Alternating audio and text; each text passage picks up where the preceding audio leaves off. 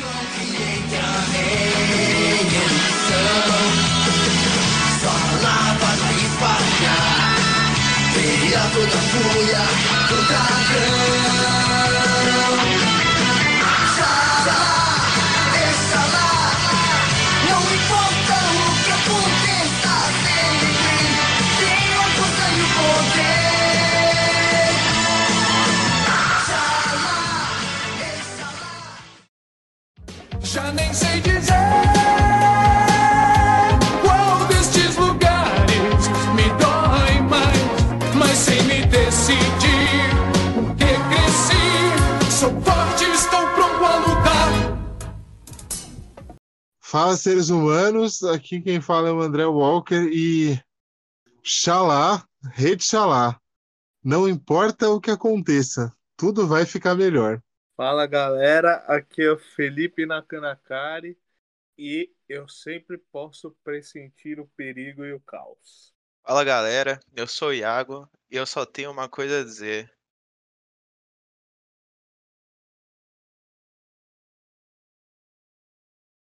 Caralho, buguei.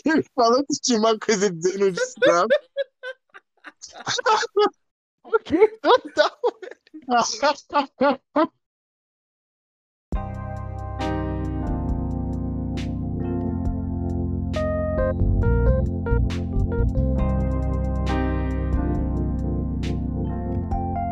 É, enfim, antes da gente começar o episódio, a gente tem um recado importante, né, senhor André, para falar.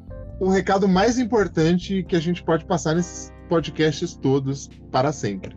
Pois é, a gente, como a gente já anunciou nas nossas redes sociais, pessoais e do podcast, a gente está dando apoio no Instituto Augusto Abou e a gente está aqui com o Eduardo James, vulgo Dudu, para poder falar para a gente mais ou menos o que, que o Instituto faz e o que, que eles estão precisando de doações e qualquer forma que vocês puderem ajudar a gente. O Dudu que trabalha no Instituto. Então, Dudu, o que, que o Instituto. Primeiramente, o que, que o Instituto faz? Então, gente, é, obrigado pela abertura e oportunidade e o auxílio de vocês. Tá? O Instituto é, ele trabalha com pacientes oncológicos e o, o principal objetivo é tirar todas as preocupações que a gente puder da família do paciente, seja com alimentação, com roupa, com transporte. Então, todo o trabalho é feito para o bem-estar dos pacientes que são de baixa renda e, e passando por esse tratamento oncológico. E aí, que tipo de coisa o Instituto precisa que tipo de coisa as pessoas podem doar e que tipo de contribuição elas podem fazer e como? Ó, a gente precisa basicamente de coisas básicas para a existência do ser humano: uma roupa, é, alimento e de vez em quando até um pouco de dinheiro, né? A gente não costuma pedir dinheiro, mas às vezes a gente precisa de dinheiro para bancar um transporte ou algo do gênero. É, como vocês podem doar? As doações físicas, é, dependendo da localidade, a gente pode retirar, mas a gente ainda não está muito forte nesse trabalho.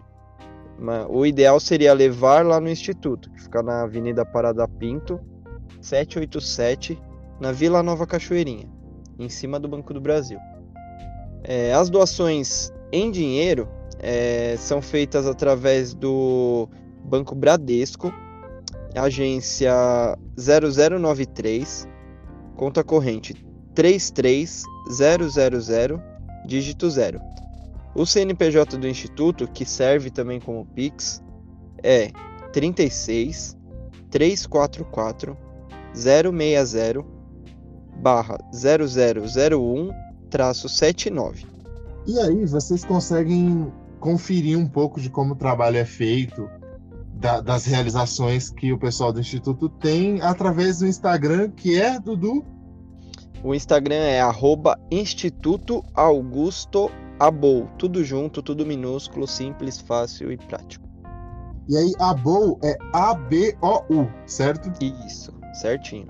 E o e Face é a mesma coisa. Além disso, também tem o site que é é o www.institutoaugustoabou.org.br ou simplesmente www.guto.org.br. Então, gente, é, quem puder ajudar, por favor, ajude, porque esse é um trabalho sensacional e muito necessário, porque muitas vezes, principalmente essas famílias de mais baixa renda, quando eles têm um paciente oncológico na família, acaba que os pais, no caso de ser um adolescente ou uma criança, acabam precisando parar de trabalhar ou diminuem as fontes de renda porque eles têm menos tempo para correr atrás disso, em virtude de levar o paciente em consultas, acompanhar, cuidar dele em casa. Então, toda dor de cabeça extra que a gente puder tirar dessas famílias é muito bem-vinda. Valeu? O próprio tratamento, né? Porque um tratamento quimioterápico ou radioterápico que seja, ele debilita muito uma pessoa e exemplos que eu tenho, por exemplo, de uma pessoa que é mais velha e também precisar de assistência, precisar ser levado, porque, meu, fica em condição que não dá para dirigir, é força, força do corpo que se perde, é bem, é bem complicado, essa galera precisa de uma ajuda. Só lembrando, a gente tem o nosso Instagram também do podcast, que além de episódios e novidades do do Mil Tretas, a gente também vai estar tá postando lá várias novidades sobre o Instituto, então pode seguir a gente também. Aonde, André? É arroba Mil Tretas Podcast. E lá, além das nossas redes sociais pessoais, a gente tá também fazendo um trabalho para angariar materiais, insumos, roupas, alimentos não perecíveis, etc., para o Instituto. Beleza? Então, continuem acompanhando a gente aí e agora partiu o episódio. Partiu.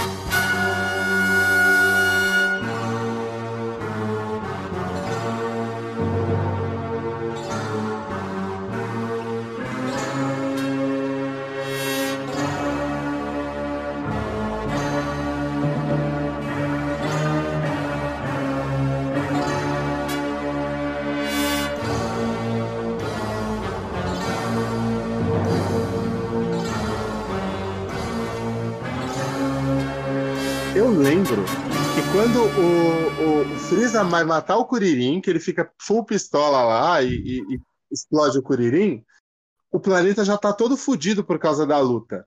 Sim. Tipo, o Freeza ainda não soltou aquela bola de energia preta com um detalhe roxo no chão.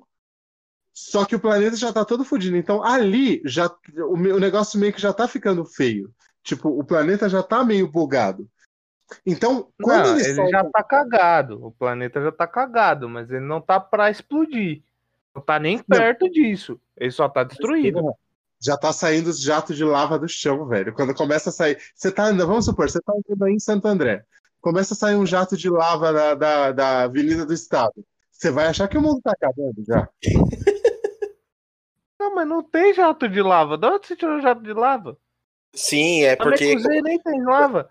Não, é, na verdade é o magma do planeta. Não, tudo então. bem, mas não, não, tem isso. Tem, tem sim, tem, tem, tem, sim. É tem sim, tem sim. Tem, tem sim, é quando tipo, vai estar tá uns dois minutos pra explodir, já tá saindo lava pra tudo que é lado, explosão. Não, então, mas, mas não é isso, não é a hora que ele mata o Kuririn. Ele mata o Kuririn quando ele se transforma na, não, sim, na última não, forma quando, dele. É, não, quando ele mata o. Quando ele mata o Kuririn, que na verdade é quando o Goku dá Genkidama nele. É, e ele quase morre. Ele quase morre, ele volta todo fudido. e mata o Kuririn na frente dele. É aí que tem a cena mais da hora de todas, né? Que é o Goku virando Super Saiyajin. Nossa, aquilo ali arrepio, mano. Aquilo ali é... aquilo, aquela cena até hoje me arrepia, velho. Ver aquelas cenas do Facebook, sabe? Sim. Quando você entra no Facebook vê aquelas cenas, então. Toda semana eu vejo. A, a mãe tá puta comigo, mas toda semana eu vejo aquelas cenas no, no. Eu gosto daquela cena e da cena que o Freeza tá na segunda tá na primeira transformação dele que ele tá chifrando a barriga do Kuririn lá. Aquela cena é, é, é, é foda. e o próximo será esse garotinho. Como se atreve? Não vou perdoar você! Mas assim, o Felipe falou que ele mata o Kuririn quando ele vira a última forma dele, a lagartixinha de cabeça roxa. Mas na real, Felipe, o que acontece? Ele é, vira. Não, eu lembrei, é depois. É, é porque depois. lembra. O que acontece? O Piccolo chega full, full pistola quando ele se fundiu com o Neil, e aí ele vira o Super, o super Namek. Aí, aí ele, ele chega e ele tá saindo na mão com o Freeza no mesmo nível. E aí o Freeza começa, o Freeza transforma na segunda, na segunda forma. Quando ele transforma na segunda forma, fudeu, ele dá um pau no Piccolo. Aí rola. Eu, eu não sei se eu, tô, se eu tô errado, Iago, porque ainda rola depois o lance do, do Vegeta diminuir o Ki dele para o Kuririn chegar, dar um golpe nele para ele quase morrer e o Dendê recuperar ele para ele ficar mais forte, para ele sim. encarar o Freeza. Sim, sim, que na teoria ele achava que assim ele poderia virar o Super Saiyajin. Só que aí quando isso acontece, o Freeza ainda tá naquela segunda forma que ele tá com a cabeça compridona? Segunda ou terceira. Uh, é, é, quando ele tá, ainda tá com a cabeça compridona, é, é isso mesmo. Ah, não, é, então. na verdade. Não, não, não, não minto. Não? Na verdade, ele já vira a última forma dele. Que é ele menorzinho lá. Porque aí ele vira. Ele vira... O, o Freeza tem quatro formas. formas, não são três. Não, não. É que a gente fala segunda forma, porque assim, a forma original dele não conta. A primeira transformação, na real, né? É, a, a primeira transformação é ele grande, com a, a forma primeira dele, só que maior. A segunda dele é quando ele ganha o cabeção. Cabeça comprida. E a terceira é quando ele fica pequenininho. É, é, E a terceira é quando ele fica magrinho lá, pequenininho. E assim, e tem... quando é, ele vira um ser humano normal. Né? Quando ele tá. Um ser humano, ele. É, que ele vira lagartixa, um né? ser humano normal, né? Ser... Tirando o fato de ele não ser um ser humano, ele vira um ser humano normal. É. Aí, aí o, tipo assim, o planeta não está prestes a explodir, mas ele já está todo fodido. O Freeza lança aquilo depois que o Goku já virou Super Saiyajin ele já viu que fudeu para ele. Sim. Aí ele começa um a tomar um cacete. Sim. Aí ele fala, quer saber, já que eu não posso matar você, eu vou matar a porra toda. Aí ele ataca o chão. Porque faz todo sentido, né? E aí eu ele fala. Eu acho genial aquilo, porque isso do Freeza é aquele esquema de tipo, a bola é sua, seu time começa a perder, você pega a bola e leva embora. Então você pega e chuta a bola para cima na casa de alguém, tá ligado? Sim. Já que basicamente, basicamente o Freeza é um cara mimado. O é Freeza isso. é um mas ele é basicamente um cara mimado. Porque depois, quando você vai vendo. É no, é no, no, no filme do, do, do Renascimento de Freeza, né, o Iago? Que mostra os esquemas dele com o Rei Code quando ele era criança. Sim, era sim, sim. Sim. Porque o Felipe é um herege que não, não assiste as coisas. Mas assim, no filme Renascimento de Freeza, mostra lá. Herege quando... é teu cu. Mostra lá, mostra mais da interação do Rei Code e do Freeza com os Saiyajins lá no, no, no planeta Vegeta. E o Freeza era um mimadinho. Tipo, o Rei Code ele deixou o cargo dele e deixou o Freeza criança para tomar conta do, do, do, sistema dele e do, do planeta Vegeta. E o mais legal é que, assim, é, naquela, naquela época, o Iago, o, o Vegeta já era nascido? O Vegeta filho? Hum, eu acho que ele já era criança, se eu não estou enganado. Porque qual que é o bizarro? Eu achava, quando eu comecei a ver o Dragon Ball Z, a, a saga do Freeza, na real, que o Freeza era um cara velhão, né? Só que na real ele não é muito mais velho do que o Vegeta. Porque o Vegeta era criancinha, devia ter, sei lá, uns 9 anos, e o Freeza era criança também. Então, tipo, quando o Freeza assumiu o controle do rolê todo, o Freeza era criança e o Vegeta também. Então, o Freeza, tipo, ele tinha, sei lá, uns 30 anos mais ou menos. Porque tem um esquema desse de cronologia, né? Naquela época, o Piccolo tinha. Ele não era muito mais velho do que isso. O Piccolo tinha uns 17 anos. Sim. Então o Freeza ele era tipo um, um jovem, era bizarro aquilo. Porque oh. a gente não tem muita noção. Eu não sei se, você, se acontece com vocês também, mas no Dragon Ball a gente não tem muita noção de passagem de tempo. Não, não tem nenhuma mesmo. Não, não tem nenhuma. É zero. Zero passagem de tempo. Vocês lembram lá no Dragon Ball clássico que o Goku era criancinha, aí teve o torneio que ele, que ele perdeu foi pro Mestre Kami na final, não foi? O primeiro Kami torneio não, não foi. Ou foi para aquele outro ah, mestre? Sim, não, não, foi, é, o primeiro torneio foi pro Kami. Aí tem, tem um é outro torneio. Naquele Dragon Ball clássico tem uns quatro torneios, né? É, tem mais de um torneio. Sim, assim, que um deles, se eu não me engano, é o que ele enfrenta a alma do avô dele, né? O Gohan. Não, isso daí, isso daí eles estão no. Deixa eu, deixa eu lembrar. Não, ele enfrenta se, o Son Gohan, não... é, uma, é uma treta da vovó Uranai, isso aí, que coloca o. Mas o... é um torneio, não é? Então, eu não eu lembro se é um torneio, torneio ou se eles precisam de. A vovó Uranai precisa ajudar eles com alguma coisa da esfera do dragão. Eu não lembro agora. Eu, é eu, eu, eu tenho quase certeza, porque eu lembro que ele usava uma máscara e que o uhum. Goku sempre olhava para ele e falava que achava ele familiar. E eles lutam, né? É, então, Se eu não me engano, o é Goku é... ganha e ele descobre que era o avô dele. Babazinho! Babazinho! meu querido Goku, venha me dar um abraço. Olha, calma, calma. Não, ele não ganha. Ele, o avô dele tira a máscara no meio, assim, aí ele fica, ah, vovô! Aí ele, caramba, eu tava com uma saudade de você, e se abraça assim. Ah, Mas não se abraça, fudeu. Lembro, eu lembro que isso daí era uma luta meio que o time do Goku contra os lutadores da vovó Uranai, só que eu não lembro por quê. Até o Yanti enfrenta um cara que é invisível. E é porque a vovó Uranai, ela tem. Isso a gente revê depois no Super, que ela, ela na, na, real acho que é no Z mesmo, que ela revive, né? ela traz o espírito do Goku pra Terra. Sim, sim, sim. sim. Um é no, é, no, no, no, é na saga do Buu. É na, saga do Buu. Isso que vai ter o torneio de artes marciais lá, que vai ter uns guerreiros poderosos, ele fala, não, eu quero voltar. Aí você Aí fala. ela dá pra ele não, tantas. Não, acho que é 24 horas que ele tem. Sabe o que eu acho genial dessa cena? É que, tipo, você hum. fala, nossa, ele vai voltar para ver o filho dele novo, né? O Goten, não, ele. Eu quero lutar, gente. Eu vou lutar. Assim, ó. É, mas o, o, o, o Dragon Ball, quero... o, Goku, o personagem do Goku, ele tem uma progressão bizarra, que ela é o seguinte. Ele no começo ele é todo preocupado em salvar tudo, ele tem aquele senso de moral, de salvar a terra, derrotar vilão e o caralho. Aí você vê, na saga do céu, já começa um negócio assim, dele, dele tá tanto, não, ele só quer lutar e ver luta e ver gente forte se pegando, que ele mete o filho dele lá pra lutar contra o, o céu, que ele fala, não, só, só o Gohan que tem o poder oculto para derrotar o céu. O Piccolo chega comendo o rabo dele ferrado. Ele fala, meu, vamos, vamos lá. é igual você, você é retardado? Porque, o Felipe, vamos lá, tem duas coisas. Primeiro, os fãs vão ficar putos comigo, mas o Goku, ele é um grande babaca. O Goku é um arrombado. Ele, porque, é, ó, ele, não, ele não liga pra mulher dele, ele não ajuda em nada em casa, a mulher dele tem que sustentar a casa sozinha, eles não dividem as coisas, porque o Goku é um vagabundo que não faz nada, ele só ele é fica é por aí querendo.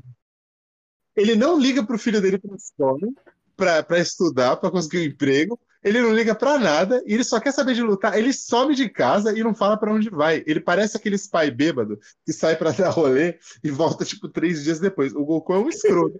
é o, o não, pai turista, o... né, mano? O episódio, é. o último episódio da saga do Bu, que, que ele pediu pro Shenlong e pro Bu voltar. Que, cara, é, isso é, é muito ridículo isso. Ele pede pro Bu voltar como uma pessoa boa para ser mais um guerreiro forte na Terra. Aí eles retornam o Bu com aquele menininho indiano lá e o nome dele é Ubi, porque é Bu ao contrário. Eu fui, Cara, mas isso é muito legal. Isso é muito legal porque tipo o Goku vê bondade ainda no Kid Buu. Não, Porque o Kid Buu já, não, já, já, não, já não tá mais junto com o Buu normal, né? Aí ele olha e fala. Ruim, o que eu acho zoado é o nome. Podia dar outro nome, qualquer outra coisa, mas não. É, é Ubi. Serve, tá ligado? Tipo, Wesley. É. Wesley, não sei. a, a, a grande reencarnação de Mad... A grande é, reencarnação de Kid Buu, o Wesley. É, pode ser. Aí, e aí ele cata, ele começa e vai lá, não, eu quero lutar com esse menino, pede pro, pro Majin Buu fazer a macumba lá na, nos números, troca os números pra ele lutar com o menino. Aí ele luta no torneio de arte marcial, ensina umas coisas pro menino e fala, é, eu vou te treinar, não sei o quê. Aí no meio do torneio, ele vai embora pra aldeia do menino pra treinar com o menino. E foda-se. Você é uma coisa degradante. E outra coisa, uma, uma, outra coisa que é, que é foda é assim. Beleza, o Goku, além de ser um arrombado e egoísta que só pensa nele, porque é igual você, o Felipe falou, no começo ele pensa em salvar a Terra, em ser justo, não sei o quê. Depois ele larga a mulher dele sozinha, tipo, ele, é, a, a, a Titi, ela é praticamente uma mãe solteira do Brasil que foi abandonada pelo pai. E depois, assim... não, pra caralho. E o que vocês o que vocês falam de bondade, não, porque o Goku ele vê a bondade. Bondade é o caralho. Ele, ele fica. Até o, a saga do Freeza, ele fica com dó de matar os outros, porque, ah, igual lembram quando o, o Vegeta mata o Rikun e o Botter? Que Sim. os dois já estão já tão fodidos, ele vai lá e mata os dois. Até, até aí, o Goku, tipo, pensava, ah, já estão derrotados, beleza, mas várias vezes ele não quer salvar a pessoa, ele quer só que a pessoa volte depois para ele poder lutar de novo. E isso causou várias merdas. Por exemplo, o que a, a Buma ficou em forma de sapo, tomando no cu muito tempo por culpa do Goku, porque o Guinil, naquele negócio de trocar de corpo lá dele, ele pegou o corpo da Buma quando ele virou a, o sapo, lembra? Sim, sim. Isso foi culpa sim. de Metade das merdas que acontece no Dragon Ball é do Goku. É, Dragon Ball Super tá aí pra falar isso, né? E outra coisa. Não, é o, é o Dragon Ball Super é tipo a merda Ultimate, né? E, é e antes da gente chegar no Super, tem um lance que é assim: o pai do Gohan é o Piccolo, não é o Goku. Sim, sim, isso é total. Tipo, o Goku, ele é um arrombado, ele é um imprudente e ele é um inútil que não, não serve para criar o próprio filho. Tá não, não, mas também não, não é só isso, não. Na verdade, o Gohan tem mais um pai, cara. O Yantia. Se você Mas... pegar o Yantia com o cabelo grande e o, o, o Gohan pequenininho, são idênticos. Se você pegar o Gohan adulto e o Yantia, é idêntico também. O... Na fase do, do Freeza lá em Namekusei, que ele tá com aquele cabelo Chanelzinho ridículo. Na... Nossa, Nossa, que não, a, é aquele é de doer. E, e, por sinal, o Yantia teve um cabelo igual aquele. Na mesma época. Na mesma. Então você acha que o Goku era o pai? Eu acho que não. E, e, e sabe, não, mas o Yancha, ele, ele namorava a Buma, ele não pegava a Titi. Mas e daí? Mas e daí? É igual do mesmo jeito. E daí? Ele não, te, ele não teve filho com a Buma. Cara, você tá falando de um desenho que tem uma tartaruga que fala. Tartaruga do mar. E, e, e falando o... desse negócio de filme, de filho, tem uma Mas cena assim... muito boa. Qual? É, do Super tem uma cena muito boa que é quando eles vão pro futuro. E o hum. Goku vê, vê o, o Trunks do futuro é meio que beijando a Mai, né? Que na verdade ia fazer o boca a boca nela pra ela voltar. Aí o Sim. Goku vira e fala: Nossa, ele tá beijando ela. Aí o Vegeta, pera, você nunca beijou a Titi? Dele, não. Como assim, seja, cara? Tá vendo só? Por isso que o meu personagem preferido é o Vegeta. Porque o Vegeta, ele é tudo que o Goku não é. Ele é porradeiro, ele é porradeiro sanguinário, ele não tá nem aí, ele vai lá, resolve a treta. Ah, o cara, vai, deixa o cara que ele já foi derrotado, blá, blá, não. Ele vai lá e apaga o cara mesmo, acaba com a treta, porque na real, quem resolve as tretas nunca é o Goku. O Goku não venceu quase ninguém. Porque na real, nem o Freeza ele venceu. Tipo assim, ele venceu, mas não matou. Aí o Freeza foi lá e quem teve que resolver de, de fato a treta do Freeza? Foi o, o Trunks. O Trunks. Se, bem que, se bem que tem aquele lance, né, que tem uma outra linha do tempo que o Trunks não voltou para interferir, que o Goku teletransportou e matou o Freeza e o Rei Cold, né? Uhum. E uma coisa, mano, uma coisa que eu acho legal, que eu acho interessante. E assim, parece mas, que eu tô falando. O meu papel aqui é assim, eu gosto pra caralho da franquia, mas eu preciso reclamar de várias coisas, porque o meu papel aqui é ser o resmungão. O fato dos humanos todos serem um lixo me irrita. E aí, isso tem alguns desdobramentos, porque pensa, o Yanti é um bosta. O, o Tenshinhan ele é um ciclope, na real, ele não é um ser humano, né? Porque ele tem aquele olho na testa. É, não dá para saber, na verdade, o que, que o Tenshinhan tipo é. Assim, ele é um ciclope, caralho. Ou, ou um triclope, sei lá, não sei como chama. O Kuririn e o Yantia são dois grandes lixos. Tipo, eu acho muito bizarro como eles tratam os humanos como lixo. Aí, beleza, no Dragon Ball Super, o Mestre Kami luta e ele é foda. Só que ele é foda por experiência e porque ele tem técnicas que não exigem necessariamente força. Sim, Só que sim. eu acho claro os, os humanos serem mal aproveitados. Eu entendo que a brisa é você, tipo, mostrar a diferença entre os Saiyajins e os outros, que os Saiyajins estão sempre ficando mais fortes. Só que o fato de o Kuririn nunca servir para nada é um pouco irritante até, tá ligado? Eu não sei o que vocês pensam sobre, mas acho que é muito irritante isso. E o Yantia também. Cara, quando, quando eu era novo, não, não me incomodava, mas hoje em dia, olhando assim, é meio. é meio até preconceituoso, né? Mas é, é verdade. Que... Tipo, o ser humano nunca serve pra nada naquele desenho. Pra nada. É. E tipo assim, ó, o, o, vocês, lembram, vocês lembram na saga do céu? O Ten Han, ele segura o céu um bom tempo com aquele golpe dele lá, o, o Pikohu, né? Que ele faz a, o triângulo. Sim, que ele faz a mãozinha. Ele, é, ele, ele faz segura... a, a mãozinha ele meio que dá um cacete no céu por um tempo. O céu fica lá desnorteado sem conseguir se mexer. Só que o, o Kuririn, o, o maior feito dele foi cortar a cauda do Freeza, caralho. E tipo assim, e aí depois tomou logo uma explodida. É, não, primeiro ele ficou tomando aquela chifrada lá um bom tempo, que ele ficou lá sendo torturado e foi jogado na água igual bosta. E depois ele cortou a, ele cortou a cauda do Freeza antes, na real, né? Sim, sim. Porque o Freeza pega ele depois que ele, fica, que ele fica fugindo ali na montanha.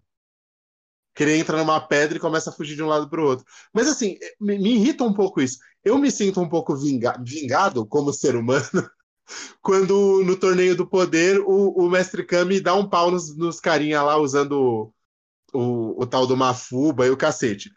Mas aí isso me leva a pensar outra coisa. Por que, que o Mestre Kami simplesmente não usou uma fuba para prender todos os vilões foda naquela garrafinha? Ou não dava? Porque até o, até o Dragon Ball antigo, uma fuba teoricamente só servia para prender o Piccolo da Daimao. Então, não mas... só isso. Não só, se eu não me hum. engano, eu tenho uma restrição, uma fuba. Eu tenho, eu tenho quase certeza que tem uma restrição, uma fuba. Tipo uma restrição de, de, de a pessoa ter o poder muito maior do que o do Kami? É, eu, eu, acho que não só isso, eu, eu, posso estar errado, mas eu acho que ele mexe na cristalidade também da, do hum. usuário. Na, mexe, mexe na questão na energia do usuário? É, eu tenho quase certeza disso. Porque, tipo assim, vocês. O, o Felipe ele não chegou no Super, mas aquele bichão que é uma gralha lá, que é um papagaio gigante, ele é, mais, ele é muito mais forte do que o Mestre Kami. E provavelmente Sim, ele, é ele, é muito mais forte do que eram, por exemplo, os, os Saiyajins na Terra, o Raditz e o, o, o Nappa e o Vegeta. E o Mestre Sim. Kami dá um pau nele. Ó, oh, eu... E a cena é bonita, a cena é bonita. Como a gente tem aqui, né? Como a gente tem aqui acesso à internet, eu fiz uma pesquisa aqui. E pela a fandom wiki do Dragon Ball tá falando aqui que uma fuba é uma técnica criada para prender demônios em um recipiente especial com selo de demônios. Só então... que tem um então, problema. É, o, o, bicho lá não é um demônio.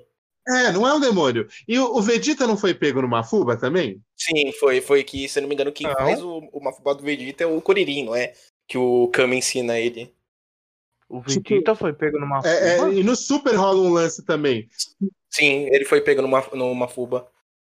Eles tentam usar no, no Vegeta. Mas no Super. Hum, não. E, e, assim, uma, uma outra parada que eu, que eu acho interessante é o que a gente estava falando um pouco, um pouco antes, o lance da passagem do tempo. Porque, ó, vocês devem lembrar que no Dragon Ball clássico tá rolando, rola os torneios, para lá, o, o, o, todo aquele lance da Red Ribbon lá, que vocês estão acostumados. E no final, bem no finalzinho, eu não lembro se é o último episódio, mas lá no finalzinho, o Goku aparece grande. É a primeira vez que ele aparece adulto. Que a galera tá lá na frente da arena, né? Do, do, do, do daquele dojo lá, onde tem o, o torneio. Tá lá a Ele chega com um o, o Mestre guarda-chuvinha, Kami, né? o cacete, e aí aparece o Goku com um turbante lá na cabeça. É. Não um É, chapéu. Ele chega com um guarda-chuva e o cacete. É um tur... Não, é um turbante. Ele tá com É um o turbante, turbante e o cabeça. Ele não tá com a roupa. É. E ele não tá com aquela roupa com a marca da tartaruga lá, ele- a, roupa, a roupinha laranja dele normal. Ele tá com uma roupa diferente. E tipo, não se sabe quanto tempo passou, desde que ele era criança até quando ele apareceu. Porque assim, quando no- no- na maior parte do Dragon Ball clássico, ele parecia, sei lá, uma criança de uns 10 anos, Eu acho que menos, bem menos. talvez menos. Não, bem menos não. Bem menos não. 8 a 10, menos que isso. Sim, ele, pare- ele, parecia, ele parecia uma criança de 8, é, de 8 anos. Ele parecia Então. uma criancinha de 8 anos, 10 eu acho que ainda não. Depois, quando ele volta, ele volta tipo um cara de que parece um que parece ter uns 17 anos. É porque assim, o. É, ele cresce bastante. O crescimento dele foi muito grande. A questão, no- de, a questão de corpo desses desenhos, ela é bem bizarra, né? Por exemplo, a gente ainda vai falar do, do Cavaleiro Zodíaco, os personagens do Cavaleiro Zodíaco têm 15 anos, só que Ah, o, esteticamente você jogaria uns 25. o André, é só, só arrumando aqui, não foi o Vegeta, os usaram. Eles tentaram usar no Zamasu, no Super, na verdade. Mas aí o Vegeta eles tentaram usar e não funcionou. E, e, tipo assim, ó, esse, esse lance de, de, de corpo depende, porque, ó, aquele Goku do final do Dragon Ball clássico, ele é o mesmo Goku do começo do, do Z. É o mesmo Goku. Aí Sim. o que acontece? O Gohan, você vê as fases dele. Você vê ele criancinha, você vê ele bebê, quase, que é a época que ele usa aquela roupinha amarela com aquele chapéuzinho. Você vê ele bebê, depois você vê ele criança um pouco maior na, na saga dos Saiyajins. Depois Uhum. você vê ele um pouquinho maior ainda na, na saga do Freeza. Sim. Depois você vê ele maior ainda na saga do Céu. Você vê ele adolescente. Depois você vê ele um pouco mais velho no, no- na saga do Buu. E aí você vê ele um adulto, adultão mesmo no, no Super. Então, tipo, tem uma certa coerência. Não. No Buu ele já tá adulto. Ah, não, ele tem uns 17 anos no Buu. Não, ele tem 17 anos, é quando ele entrou na Porque faculdade. Ele vai pra escola ainda, é faculdade. sei lá. Porque a, a Videl também, ela tem uma idade parecida ali. Os dois namoram, não vai rolar um namoro de um cara de 32 anos com a menina de 12, tá ligado? É, não, é, tá certo. Sabe uma outra coisa que eu tava pensando que me incomoda muito? A mudança brutal de traço do Vegeta. Mano, ele é muito diferente quando ele chega na Terra. E, e- e não falo nem no, no Super, porque no Super a, a animação ela tem várias outras técnicas que, não, que, que nem rolavam naquela época. Mas o Vegeta, ele muda muito de traço. É, é irritante até. Ele, Antes ele já mas deve chegar. ser umas treta, deve ser umas treta igual que eu te mandei no WhatsApp, só pro, pro Iago ficar sabendo. Eu assisti Ah. um vídeo ontem de um canal que chama Rei Vegeta, contando 30 curiosidades, 30 coisas que você precisa saber sobre o céu, sabe? Aí eu mandei pro André, eu consegui filtrar quatro que, tipo, realmente era interessante, o resto era tudo coisa óbvia. E uma delas que eu achei interessante é a questão do de como que o céu apareceu e, e dos formatos dele. E na verdade o céu basicamente ele foi criado por causa do seguinte: a, a ideia do, do Toriyama é o Toriyama, é o Toriyama, né? É, é Akira Toriyama. Toriyama. A ideia do Toriyama era fazer os dois androides 19 e 20, que é o Dr. Gero e o 19, que é o, o gordinho lá. Aí veio um cara, ligou pra ele que já não era mais editor do, do Dragon Ball nem nada, não trabalhava mais com o Toriyama. Falou: Meu, você falou que chegou os vilão, achei que tinha chegado os vilãozão aí, e é um velho esquisito e um gordo? Aí ele, ih, caramba, beleza. Aí ele inventou o 17 a 18. Aí veio o mesmo cara de falar, ah, agora é duas crianças, genial. Aí ele foi lá e fez o céu. E aí veio um outro, começou a reclamar da forma que o céu estava desenhado. Aí ele desenhou a segunda forma. Aí o cara, ah, é, tá melhorzinho, mas ainda tá meio esquisito. Aí ele inventou a terceira transformação. Então, tudo isso daí foi feito por causa de gente reclamando. Os traços do Vegeta devem ser alguma coisa parecida. Ele deve ter tinha o traço antigo lá e começaram a olhar e falaram: ah, esse cabelo tá muito alto. Ou sei lá, o cara tá muito assim, magrelo. Mudaram bastante, né? Porque assim, no começo ele tinha a cara bem fininha e a testa muito grande, ele tinha umas entradas gigantes e o cabelo era muito para cima, muito desgrenhado. E o pescoço já era pequenininho. O pescoço era pequenininho. Quando eu cheguei em Namek, ele já tá, ele já tá um pouquinho mais alinhado. E aí depois, o, o, o Vegeta, por exemplo, do, da saga do Buu, ele é outro boneco, ele é totalmente diferente o traço. O maluco ganhou um trapézio. Mano. Mas todo mundo. Isso daí todos os personagens, né? O Mas, Goku também. Ele tá. é muito mais. O Vegeta é o mais gritante. É, não, não, sei, não sei se lembra, mas o primeiro visual do Vegeta, é, o cabelo dele era vermelho.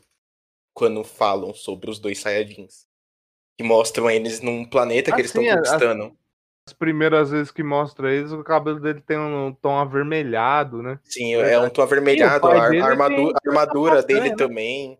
A armadura também tem um, uns detalhes avermelhados. Tem muita gente que é, fala é, que então, era por causa do planeta. É, então, eu sempre achei que era por causa do planeta, que é um planeta escroto de insetos. Mas, não, mas não, isso foi uma mudança mesmo que fizeram no Vegeta. Não era o planeta. Ele era para ele ter aquele primeiro visual só que por algum motivo misterioso mudou. Até porque o Rei Vegeta, o Rei Vegeta tem o cabelo meio castanho. É, o Rei Vegeta não, é castanho. Tem um cabelo um pouco diferente mesmo. O cabelo castanho, não é preto. Vocês repararam que a gente, esse episódio acabou virando um episódio de tipo debater as incoerências? Sim, mas é, é o que. Mas a gente sabia que ia acontecer isso. Então, eu achei bom. E uma outra incoerência, eu acho que assim, só pra gente já ir daqui a pouco passar para o, pra o, o Cavaleiros do Zodíaco, porque né, tem que encerrar com o melhor. E qual é o melhor? Amor, qual é o melhor? Exatamente, eu não sei se pegou aí, mas enfim. É, tipo assim. Ela falou Naruto, né? Eu tenho certeza que ela falou Naruto. Ela falou Yu Hakusho. É, Yu Hakusho é o melhor anime de todos os tempos. Tipo, o, o, o, o Togashi é um gênio. Togashi é um deus. Na verdade, assim, ó, o, o, melhor anime de todos os tempos é o Avatar, mas vocês não estão preparados para essa conversa. ah, não, não falo, não. Então, mas assim. Nunca! Tá vendo? Nunca. Então, aí o que que acontece? Uma outra incoerência que me irrita bastante é esse lance de.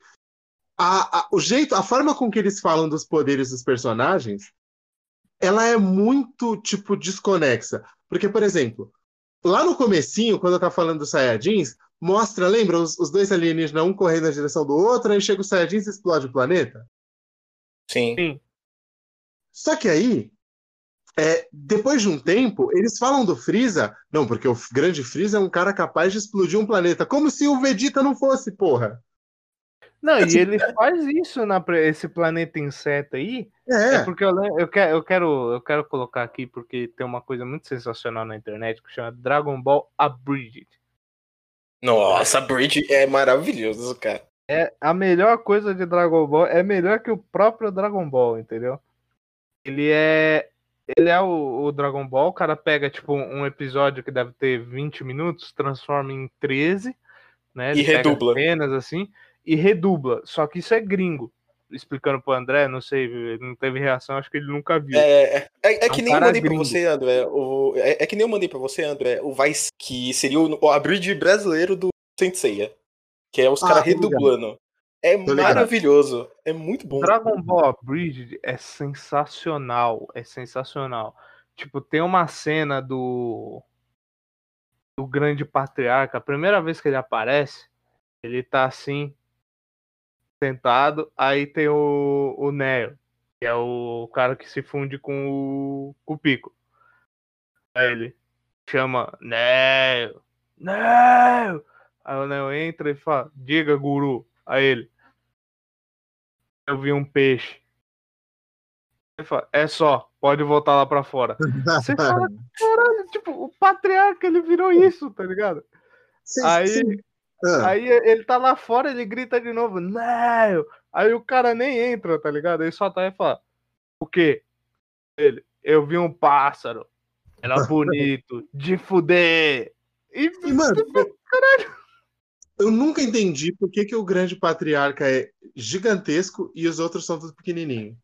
Não faz não, sentido. O, o que eu nunca entendi é por que, que o segundo patriarca ele não ganha um tipo de poder ou alguma coisa que fica gigantesco também. É, e, mas o mais bizarro dos Namekuseidin é que os caras botam ovo, né? Não, não existe mulher na raça deles e eles botam ovo. Eu só não sei como é que fecunda aquele ovo, né? Como não, é que... não pergunte. É melhor não perguntar. É melhor não, não perguntar. Não, os caras não, os cara não, não tem uma relação ali entre eles também. É, é, do nada decide que vai botar um ovo e bota um ovo. É estranho. Mas, ó. É muito falando, estranho. Falando de incoerências, eu lembrei de. É uma coisa que eu ia falar pro Iago ontem, mas eu não falei ontem. Porque, mano, é um bagulho que eu, eu sempre achei muito incoerente, bizarro. Que é o lance. Quando tá rolando a primeira saga dos Cavaleiros do Zodíaco, antes da saga do Santuário, que é aquela para recuperar armadura e cacete, vocês lembram? A armadura de Pegasus, Sim, é a, né? da, é, é, de, de a armadura do é a armadura do homem bicentenário, né, cara? É. Aí lembra aquele cavaleiro grandalhão, o Dócrates, que ele, sim, tá, na man... ele tá na mansão lá dos, dos Kido, e aí é, o, o, mordomo da Saori fala que vai chamar a polícia. Aí ele, Oh, não! A polícia! E vai embora, foge! O cara é um cavaleiro, porra, do, do, do Zodíaco lá, do caralho. O cara tem arma, tem poderes. Aí o mordomo fala: Eu vou chamar a polícia. Aí ele: Oh, não! A polícia! E foge, mano. Você lembra? sim, sim. Mano, o que, que, o que, que, a polícia vai dar um tiro nele? Ah, vai, vai chegar o, o delegado e vai falar: então, ó, ó, seu, seu Dócrates, ordem de prisão aqui, ó. Pode entregar, abaixa a armadura aí. Não, melhor que ele é gigantesco ainda, né, cara? Tipo, ele é enorme. Tipo, vai chegar o policial, diminui o Cosmo aí e entrega a armadura. Você tá preso. É, você tá, tá, tá zoado aí. E também tem um outro lance. Eu, eu vou, eu sei que aqui eu tô sendo o cara chato, mas esse é o meu papel hoje. Beleza, tem o lance das 12 casas do santuário, certo? Que a, é. a Saori vai morrer por causa da flecha se, não, se eles não chegarem lá antes de, de acender até a última chaminha do, do, do relógio que tem lá em cima. Por que diabos? Por que diabos? Alguém só não pegou um helicóptero e foi até o, a, a casa do, do, do Saga? É, não, sei, não sei se você já viu, mas você já pegou a imagem do santuário? Como é o santuário? Sim. Em cada casa tem, tem tipo puta espaço do lado de cada casa, cara. Você, pode passar por fora. Ou, Dá pra passar por fora. A, a, o santuário, ele, obviamente, por ser um bagulho grego, ele é em formato de, de acrópole, né? Você pode dar a volta por trás e subir direto na casa do Saga. Aí chegar, ô Saga, seu arrombado, cheguei aqui. Ô, oh, mas e os outros cavaleiros? Então, não me viram, não. Eu vim aqui por trás, ó, subi aí, foi mal. Nossa, você passou pelos 12 Cavaleiros de Ouro. É, passei. Passei. Sim, não, não passei, não, não, não, não, não. A gente chutou a bunda de todo mundo. É. Eu não, tiveram que subir aquela desgraça. Matou metade dos Cavaleiros de Ouro, que não faz sentido nenhum. Por isso que eu gosto muito mais do, do Lost Canvas. Porque o Lost Canvas, como não tem o protagonista do o nome do desenho, não tá no desenho, né? Sim. Então não tem protagonismo. Então o Cavaleiro de Ouro dá um pau em todo mundo mesmo. Não tem, não tem conversa. Entendeu? É, é, aí assim, tipo, beleza. Primeiro que tem esse lance né, de dar a volta.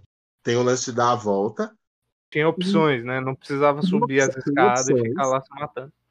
Tem opções. E, e, uma outra coisa é assim. Vocês já repararam? Os moleques têm todo 14, 13 anos, certo? É, o mais novo é o Seiya, que tem 12. Onde diabos estava o conselho tutelar do Japão, sei lá? É cada um era de um país, né? De onde que era o Ikki? O, o Ikki e o Shun eram do mesmo lugar, eu não lembro de onde eles eram.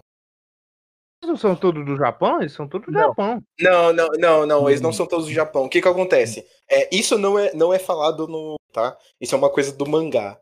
É, ah, todo tá. mundo é canonicamente irmão. Todo mundo. Todos os órfãos são canonicamente irmãos. Ah, o, é, o, o Mitsumasa Kido, ele simplesmente andou o mundo e fez filho de todo mundo. Ele fez filho de todo mundo. Ele virou e falou: seguinte, eu vou fazer uma rinha de criança. É isso. O, o, o, Sr. Kido, ele era tipo o Mr. Catra do, dos animes. Ele saiu por é, aí. E ainda a mãe do, do Shun e do Ikki, ele foi duas vezes, porque eu lembro que quando eu tava, quando eu tava na escola, a gente, a gente pesquisava e eu lembro as idades. O Seiya e o Shun, eles são colocados como tendo 13 anos. É 12. O é 12. Yoga 15 e o Ikki tem 17. Não, não, não, não, tá errado. O Ikki tem 15. O Ikki tem 15? Sim, 17, 17, na verdade, é quando tá na saga de Poseidon. E aí, aí, voltando ao que eu. é, Coletando essas informações. De todas, qualquer forma, ele foi pegar a mãe do Ikki duas vezes. Pegou uma, fez o Ikki, depois foi de novo e falou: é, não, ali é legal, vou ali fazer mais um. Aí, o que que acontece? Ah, o conselho tutelar não existia. Porque como, como você deixa um moleque de 15 anos ir para um lugar chamado Ilha da Rainha da Morte? Que o lugar é tipo um inferno para o maluco ser torturado num treinamento que ele, que ele apanha igual um cão de todo mundo. Cara, sabe qual é o pior? A Ilha da Rainha da Morte não é a pior das ilhas? Você consegue acreditar nisso? A, a Ilha de. Andrômeda é a Tem pior. A Ilha de Andrômeda é pior? A, a Ilha de Andrômeda é pior. Tanto que, é, é assim, o, a gente aca- acaba não descobrindo essas coisas porque tem uma puta diferença entre o mangá e o anime. A maior parte das curiosidades de CDZ você vai ver que é sempre mangá e anime. É, quando ocorre a, a, a eleição de pra cada um vai, que o Wiki fala, não, eu vou pra Rainha da Morte e tal, aí o, o mordomo lá vira e fala, é, mas essa não é das piores. A pior é essa, daí ele tira e dá pro Shun, a Ilha de Andrômeda, que por sinal o Shun sofre para um caramba. Eu não lembro, não. É que eu só assisti o, o anime, né? Então eu não lembro tanto, não. Sim, então, tem muitas diferenças entre o mangá e o anime. Tipo, que nem quando a gente vê a questão deles colocando as armaduras, que é daquele negócio. Nossa, voltando psh, psh, psh, no corpo deles. Nossa, velho. É bizarro.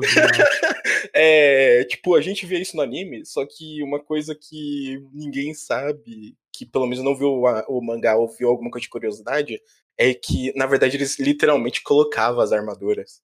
Na mão, né? Na mão, pega a peça, monta Sim, a, a- ela a- no a corpo. mão, tipo, pegava, pega- pegava a peça e montava no corpo. Tanto que, na verdade, tem uma cena do anime que, entre aspas, fala sobre isso, que é quando o Misty derruba o Seiya na praia e ele tira toda a armadura pra se banhar. E, e- e, tipo assim, é uma, uma coisa que não é só do Cavaleiros do Zodíaco, mas de todos os animes que me deixa um pouco puto, é esse lance. Mano, você tá lá no meio da treta, certo? Aí o outro, o outro camarada que tá lá pra te enfrentar, ele vai esperar você ficar parado, fazer uma coreografia, ficar rodando e as peças da armadura irem vindo em cima de você. Aí, o cara te atacar, sabe? E nisso, e nisso, ó, eu vou fazer só uma pontezinha rápida com o Dragon Ball para falar que ó, o Dragon Ball é um, é um dos animes mais incoerentes que existem. Só que nisso ele é coerente. Lembra lá em, em, em Namekusei quando o. o... Eu não, os, os mais moderninhos chamam de Namek, mas eu gosto de chamar de Namekusei porque era o jeito que estava na dublagem brasileira, foda-se. É, Lógico. quando o, o Goku tá fazendo a Genkidama para atacar no, no, no Freeza, o Piccolo tem que ficar defendendo ele, porque senão o Freeza vai atacar ele. Tipo, não existe essa de ficar esperando você fazer o rolê. Os caras te isso isso em todas as sagas, né? né? Isso em todas as sagas. Inclusive na saga do Buu, o Vegeta fica se fudendo pra ele fazer uma Genkidama lá. É, E sempre quando o Goku ia fazer um Kamehameha também, né? Ele sempre fazia alguma coisa pra distrair o cara e ele aparecia puta que pariu, falando Kame. É porque É, os golpes do, do Dragon Ball, em geral, eles demoram muito pra ficar pronto, né? É, no, no que nem no Torneio do Poder, o Goku começa a fazer a Genkidama lá. Dele, meu Deus, me ajude, gente, dá o Jiren. Não, você vai fazer. Não vou sair daqui, faz aí. Pode fazer. É o Goku lá fazendo a Genkidama. Uh. e, e- e, tipo assim. E, mano, qual que é o lance do. Qual que é o lance do instinto superior?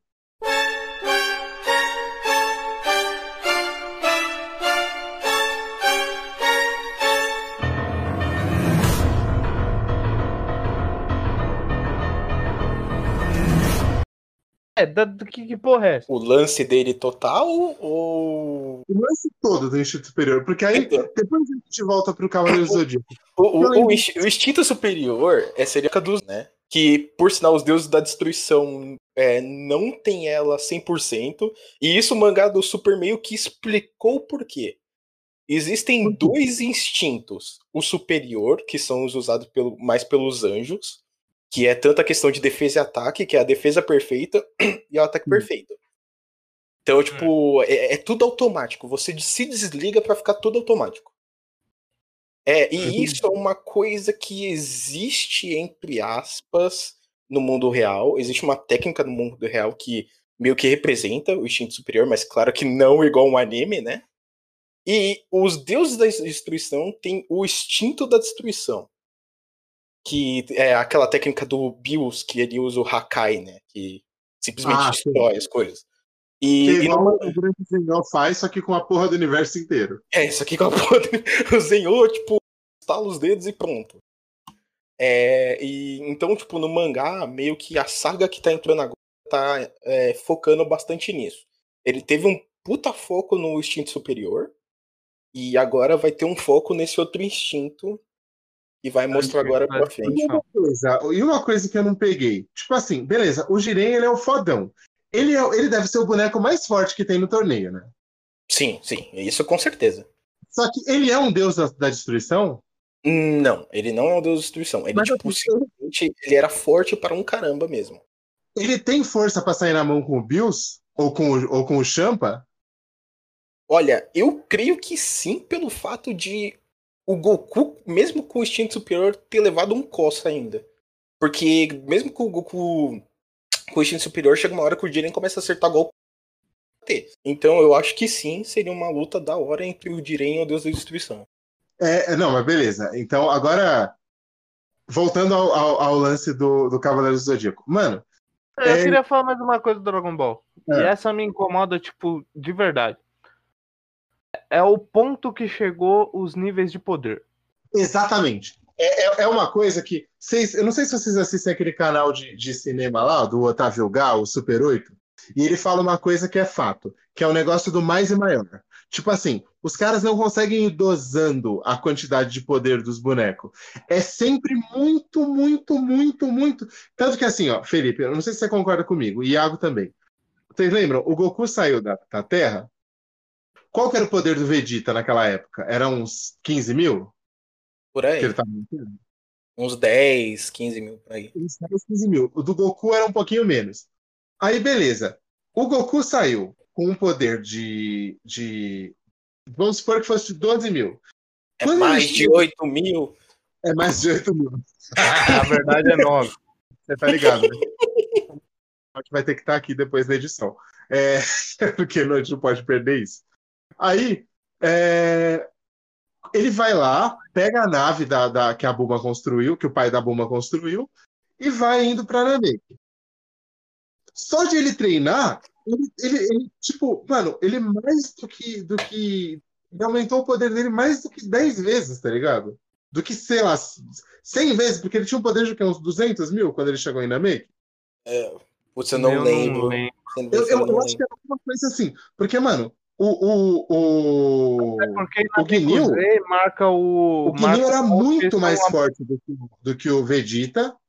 E ele era muito mais forte do que o Vegeta, mesmo, do que, mesmo depois que o Vegeta já, já se recuperou com a semente dos deuses da, do pau que ele tomou do Rikun. Ele ficou bem mais forte, né? Porque o Saiyajin vai ficando cada vez mais forte.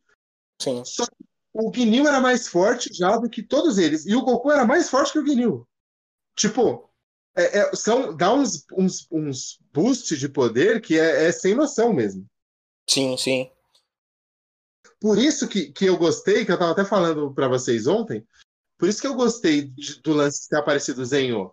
Porque até então a gente sabe que o Zenho, a, a, a Amanda odeia o Zenho, ela acha a voz do Zenho irritante. Né, amor? É irritante. É... é irritante. Né? Ela odeia o Zenho. O Zenho é o melhor boneco que tem do desenho. É... Aí... Vamos ser amigos, né? Vamos fazer isso, né? Isso que é foda. O Felipe não sabe quem é o grande Zenhô, né? Eu sei, eu não, eu não assisti, mas eu sei. Não, o, o grande Zenhô, ele, ele, ele, é o person, ele, ele é o personagem mais da hora. É uma criança doida com a cabeça redonda. E ele pode. Não, basicamente, ele é o ser mais forte de todos os universos. Mas... Sim, ele é, ele é, tipo o cara que regula os universos, não é? Tem uma parada assim. Sim. Aí, assim, pensa só. O maluco. E aí, ele... é isso que eu queria colocar quando é. eu falo do, da questão do nível de poder. Porque rolou uma. Uma treta enorme lá. Que, que era o seguinte: eu, eu tava argumentando. Porque eu não assisti, mas tinha dois caras. Isso eu achei bem estranho. Tinha dois caras que trabalhavam comigo. Um com, tipo, 27 anos e o outro com 40 assistindo o Dragon Ball Super e chegando no trampo para conversar, só que os dois parecia eu quando eu tinha 12 e assistia a Saga do Céu, sabe? Aí eu ficava olhando assim, eu falava, tá, mas e aí? Aí eu fui pesquisar algumas coisas, eu não cheguei a assistir. Eu acho que eu tava, eu não tinha nem como assistir na época, tava com preguiça de baixar, enfim. E aí eu pesquisei algumas coisas e tal, eu falei, cara, pera, deixa eu ver se eu entendi.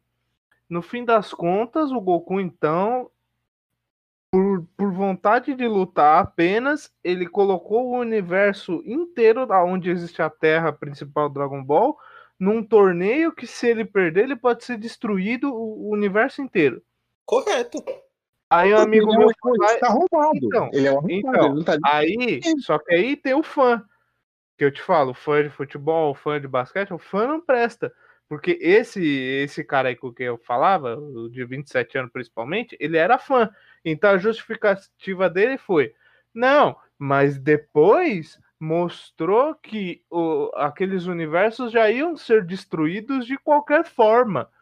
Todos que participaram do torneio, eles iam ser destruídos porque já tinham sido classificados como universos de nível de poder baixo.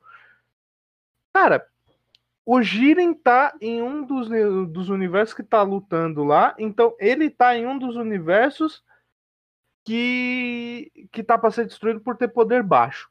Se os Mas que é a média. poder baixo tem um cara igual o Jiren, imagina os de poder alto. Não, mas, mas... é a média. É a média dos habitantes do universo. É, tem... então, dizer, se tiver 32 Goku, ganha de um Jiren.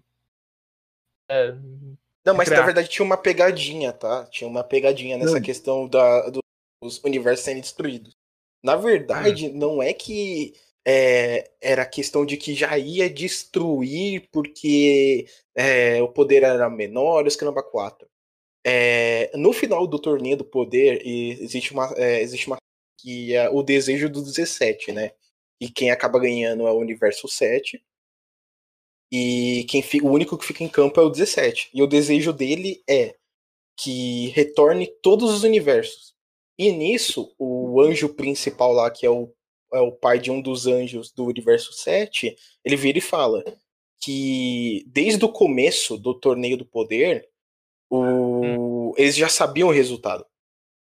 E que a questão da destruição, na verdade, era apenas um papinho, porque eles sabiam que quem ganhasse ia ter um desejo nobre igual esse. Meu, me explica Mas uma como coisa. que eles sabiam? Então eles sabiam que o 17 ia ganhar e ia ter esse ia ter esse resultado, sim. É.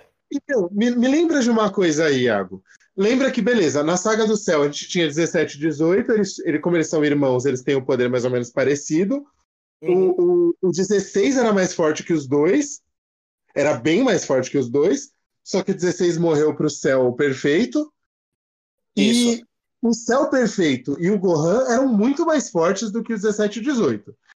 Como que o 17 ficou tão forte assim, mano? É, então, é que é, não sei se você né? se recorda. O, o desejo do Kuri transformou ele. Eu, eu, eu, não sei, eu não sei se você se recorda, mas ah. quando acaba tudo, o Gohan, o Gohan não, o Kuririn e o pessoal, eles juntam as esferas do dragão, né? E o pedido do Kuririn é que a 18 e o 17 é, virem humanos. Não, só, só que o, o. Não, se, se não me engano, são os dois. Não, porque é o. Por, sabe, sabe por quê? Sabe por quê? Porque o Shenlong tira a bomba dos dois. Porque os dois tinham uma bomba. Ele fala que não pode transformar em humano, mas ele pode tirar o que tem dentro deles. Não, o Kuririn pede só pela 18. Porque os dois morreram. Na verdade, a 18, ela foi. Quando o Gohan dá uma porrada no céu lá, ela foi regurgitada pelo céu. Regurgitada. Aí ele volta. É, ela é regurgitada. O Gohan dá uma porrada nele, ele vomita ela. Ele vomita a 18. E aí ele volta pra forma 2, aí que ele começa a ficar gordão e vai explodir. Aí o Goku faz o, o teletransporte e vai lá pro planeta do Sr. Kaiô. E explode o planeta do Sr. Kaiô. Tipo, foda-se. Vou tirar essa porra da Terra. Leva lá pro Sr. Kaiô. Aí o Sr. Kaiô, mas você tinha que trazer pra cá. Ele, ah, eu tava sem ideia. tipo, é, é, muita burrice, porque Nossa, ele podia dar um teletransporte pra qualquer lugar e dar outro teletransporte, entendeu? Não, ele ficou lá no planeta do Sr. Kaiô e morreu com todo mundo. O Sr. Kaiô, o mosquitinho dele lá, aquele macaquinho. O Bubbles. O Bubbles. É o Gregory, é o Gregory, é o Gregory e o Bubbles. Ele matou o Sr. Kaiô, o Gregory, o Bubbles e o, destruiu o planeta. Não resolveu nada porque o céu voltou, mas o, o 17 não foi não foi cuspido para fora, só 18. ah, não, não, ele volta com o desejo de retornar. Vocês estão ligados que assim, uma coisa é, uma coisa é fato. Eu tenho aqui todos os desejos que já foram feitos por, por Esferas do Dragão. Tem. Então, ó, o primeiro desejo que foi feito, que a gente sabe no desenho, é de um arrombado que pediu para ser rei, só. Aí o Sim. desejo foi. Esse desejo, se eu não me engano, ele foi mostrado num, num, num flashback lá no, no Dragon Ball Clássico. Aí, o segundo desejo foi feito pelo Olong. Vocês lembram daquele boneco lá? Sim. O, o, o Olong pediu uma, uma. Pediu uma calcinha. O Olong é tipo, humano? Alguém ia fazer um desejo arrombado lá, um desejo ruim, ele pulou lá na frente, o, o, o porquinho. É o porquinho. O porquinho. É o porquinho, é o porquinho. É, é o porquinho, mas ele é raça humana? O, o, é porco, não, é porco, ele é porco, caralho. Ele não é humano, ele é um porco. É só um. Ele tem mão de porco, ele tem mão de ser humano. Braço, perna, é um fala. Mas ele é um porco. No... É, não. Ele é um no, porco humanoide. No universo tem um monte de, de humanoides animais. É, e eu penso, ó, o Sr. Bills, ele é um gato. É, ele é aqueles gato pelado. É, ele é um Sphinx. Aí, ó, o terceiro desejo foi o primeiro que o Goku fez é, que ele pediu que o, o, o que, que para reviver, reviver o, o o Bora ou a Bora, eu não lembro quem é esse personagem. Para reviver a, a, é e o quarto desejo foi o, o Piccolo, quando era o Piccolo da Emao ainda. Vocês lembram? O Piccolo do mal lá, né? Sim, sim. É, tudo isso aqui ainda tá falando como com o Dragon Ball clássico, né, ainda. É. Não, não, eu tenho aqui, eu tenho aqui a relação de todos os desejos de todos os Dragon Ball. Aí, ó, o quarto foi feito pelo Piccolo e ele, ele fez o desejo e, e matou o Shenlong. É um arrombado, né? E eu acho que o Piccolo da Emao é um dos vilões mais hardcore que tinha. Porque ele era ruim mesmo. Ele era, ele era ruim nível Freeza. Ele só queria ver o sangue escorrer. Eu não sei se vocês concordam comigo. Eu acho que ele é até pior que o Freeza em nível de ruindade. Ele só só queria ver uma... Mas... o, o, o Freeza ainda tinha aquele lance de conquistar conquistador, queria a esfera do dragão para se tornar imortal e não sei o que mas, lá.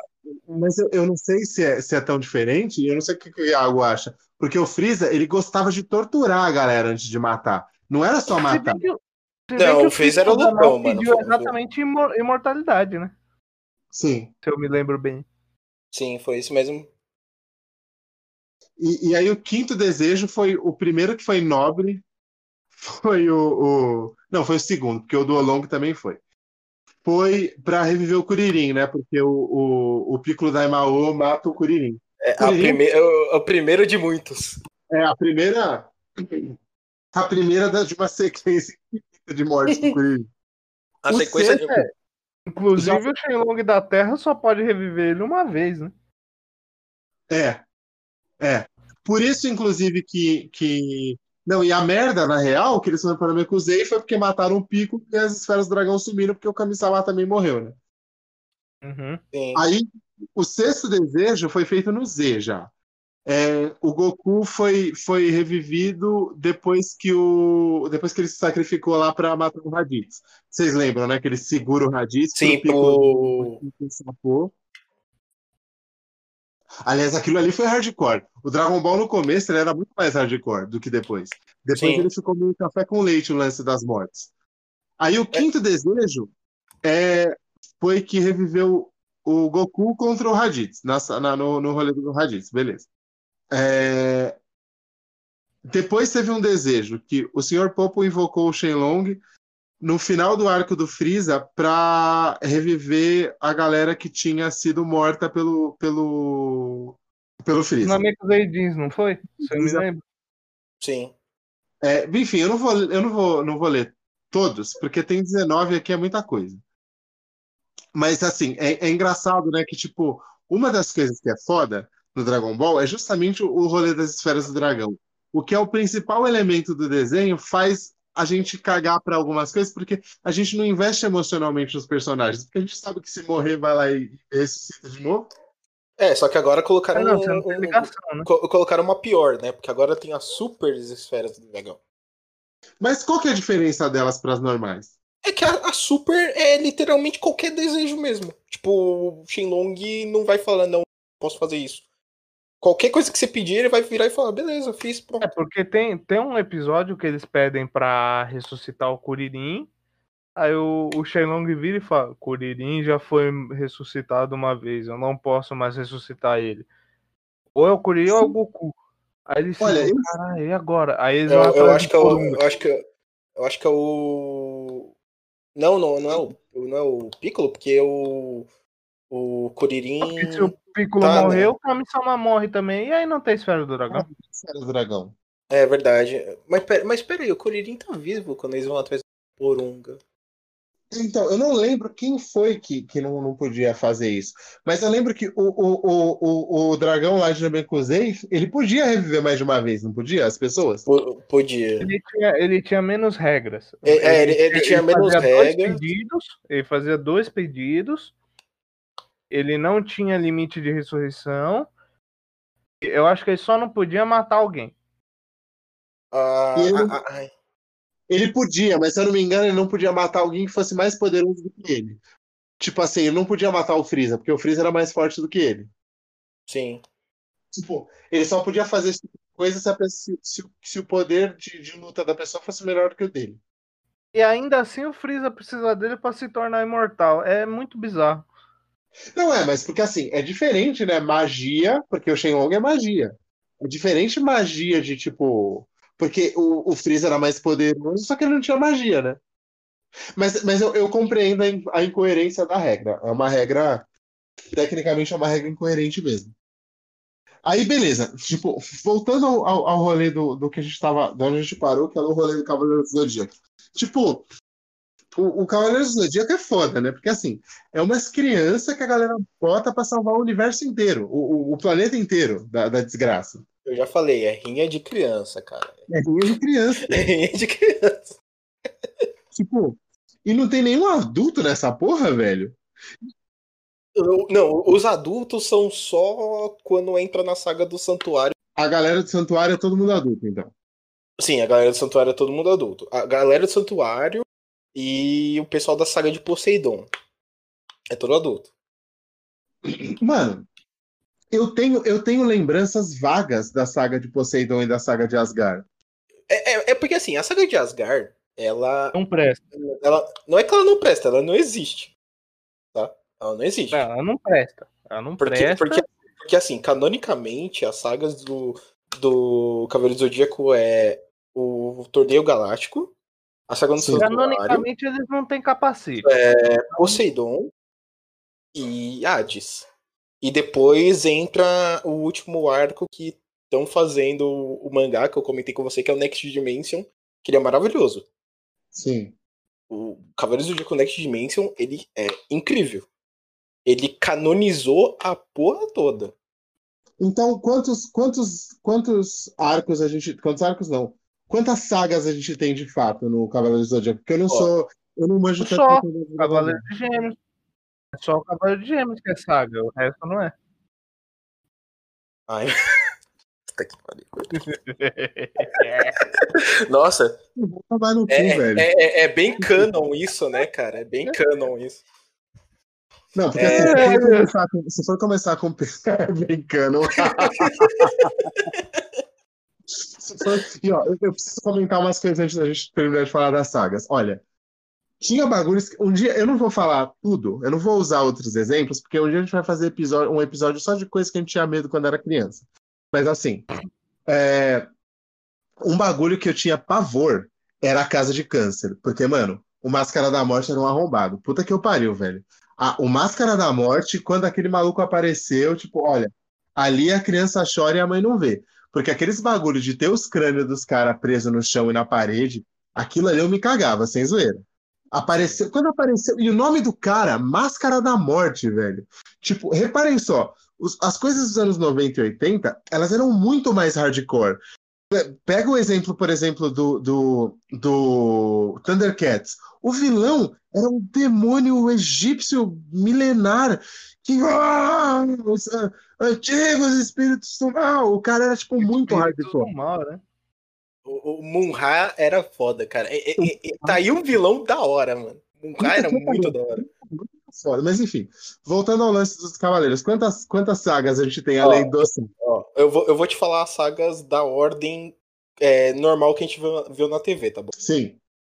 A gente tem o Torneio Galáctico, que é quando os cinco. O, o, todos os Bronze Boys vão atrás da, das armaduras deles e traz pro torneio galáctico para ver quem que vai ganhar a armadura de Sagitário. Que, Sim. por sinal, a armadura de ouro de Sagitário que tem lá é a armadura normal, só que ela tá com ouro fundido nela. Porque o Mitsumasa Kido fez aquilo para esconder a armadura do santuário. Ah. Aí, aí nessa, nessa saga rola toda aquela treta do Ikki do mal controlada pelo santuário para poder pegar a arma. E a gente vê a incrível cena dele na armadura de ouro, parecendo um centenário. Ah, aquela cena é incrível.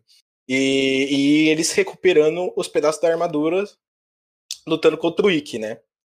Do, dessa parte, a gente entra pra saga do santuário, que a, é, essa saga não teria acontecido se a escutado o Yoga de não ir pro santuário, ela não levaria a flecha no peito.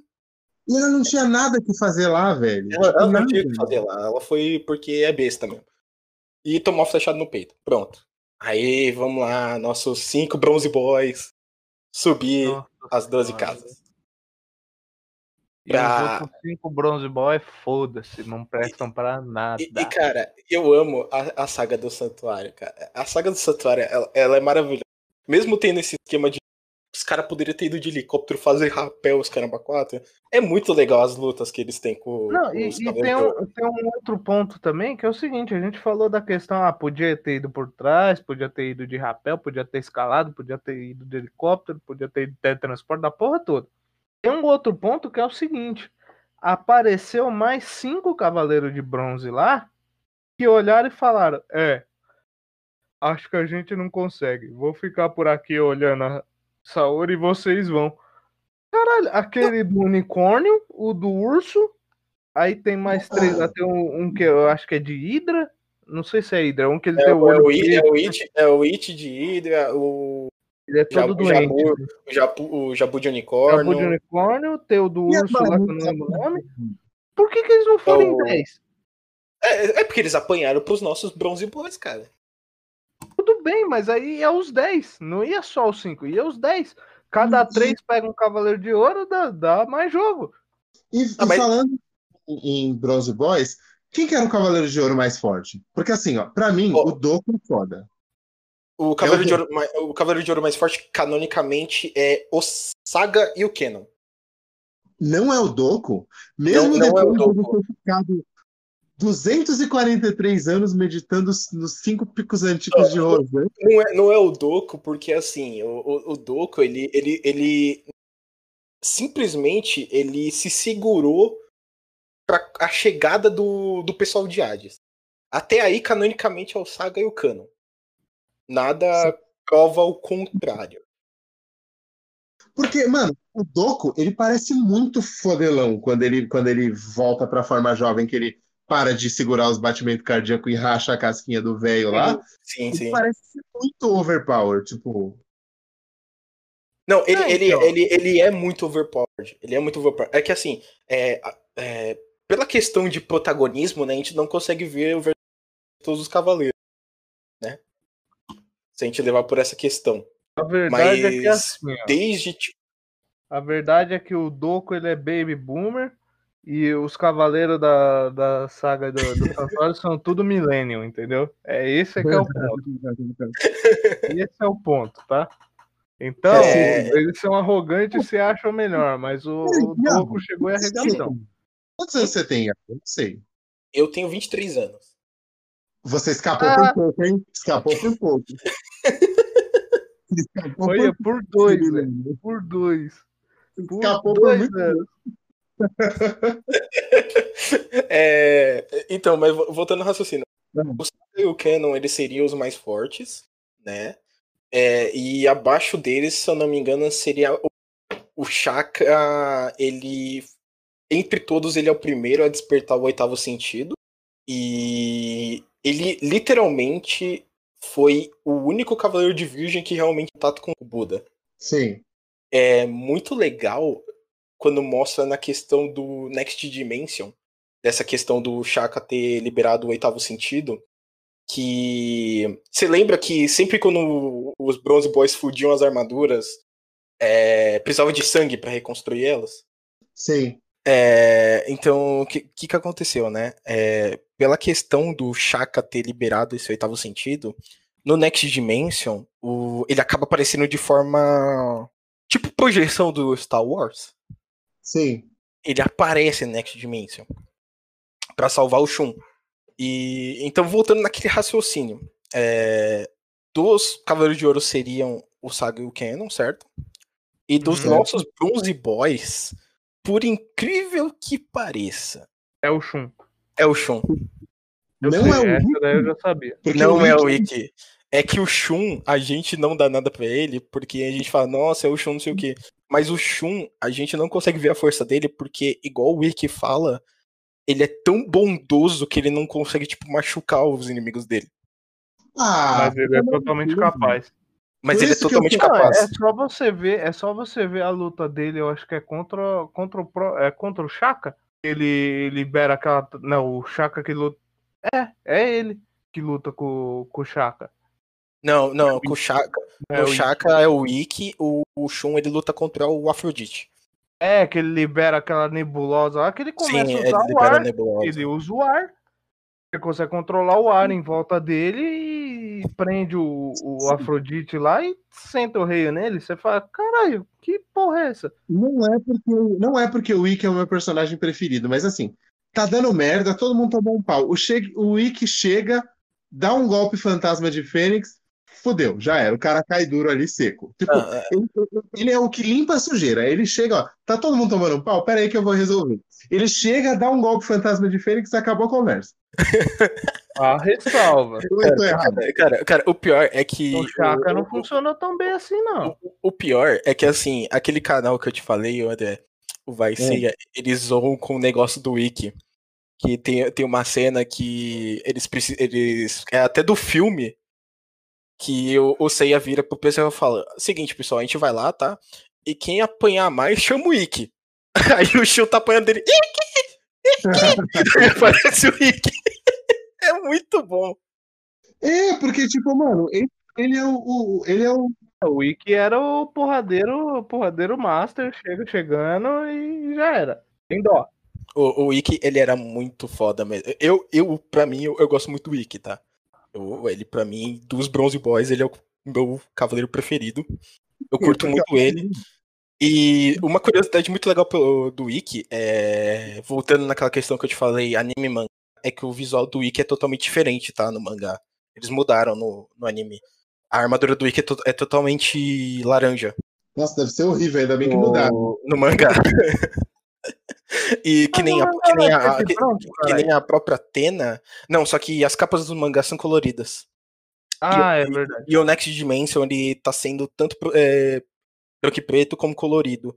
E a Atena, o cabelo dela não é igual no anime. É também meio alaranjado. É ruiva com sarda, velho. e, e, então, voltando na questão das sagas tem toda a questão do, do santuário, né? Que a gente vê Bronze Boy subindo, apanhando, batendo, apanhando, batendo, apanhando.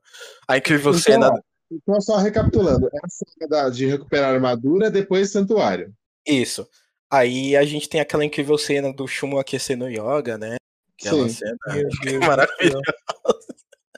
Não, não é maravilhosa. E uma, coi uma coisa muito legal da saga do Santuário é que a gente descobre finalmente quem que é o verdadeiro é, mestre do yoga, né? Porque não sei se vocês sabem, o anime de Cavaleiro do Zodíaco, ele ocorreu quase junto com o mangá. Sim. Então, ele, então ele teve muito episódio filler.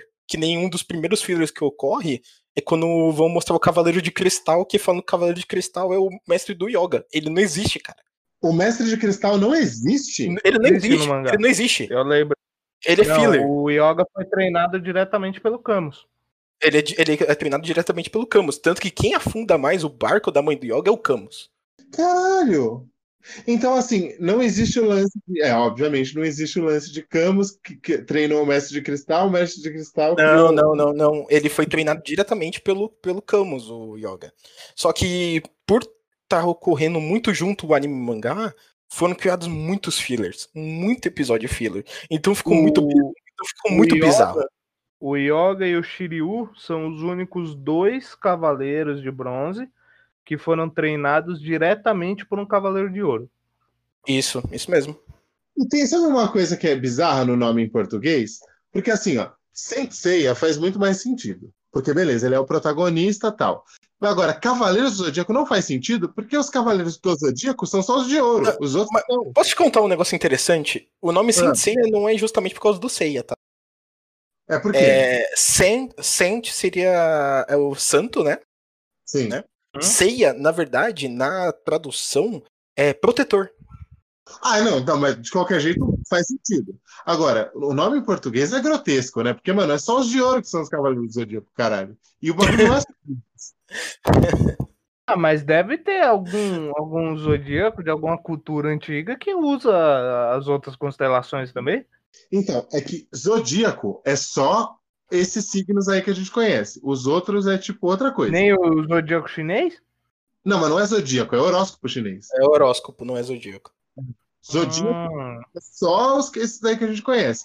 Mas assim, agora só antes da gente, da gente passar pro Yu Hakusho, uma pergunta que estava me intrigando aqui. Se o Cavaleiro de Pegasus não aparece na sua casa na noite do dia 24, não tem ceia? Meu Deus do céu. É, então, eu só, eu só vou terminar a parte da saga, tá? Nossa, mano, eu tô perdendo demais com foi muito ruim, velho.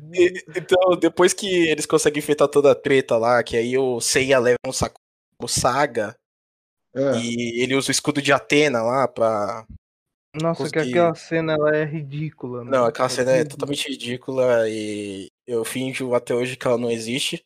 E, e eu... aí é legal que é, é, ele reflete, né, com o escudo. Sim, sim, aí sim. ele fica passando assim, às cegas, e sim. acerta sem querer, ele passa por cima, assim, eu da só, tenda só, sem querer. Só amo essa, essa cena por causa de uma entrevista que tiveram com o Elcio Baroli, que é pai do Hermes Baroli, que é o dublador do Seiya o Elcio, ele é dublador do Saga. Sim. E, e pegaram essa cena e ele tava num colégio. Aí ele manda: Morra, ceia, seu viadinho. cara, é muito é, bom, cara. Sim, foi no Anime Friends. Cara, é tipo, é muito bom isso. Ele mandando: Morra, ceia. Seu assim, porque viadinho. ele do Ceia, né? Os fãs de Dragon Sim. Ball, eles têm um certo preconceito.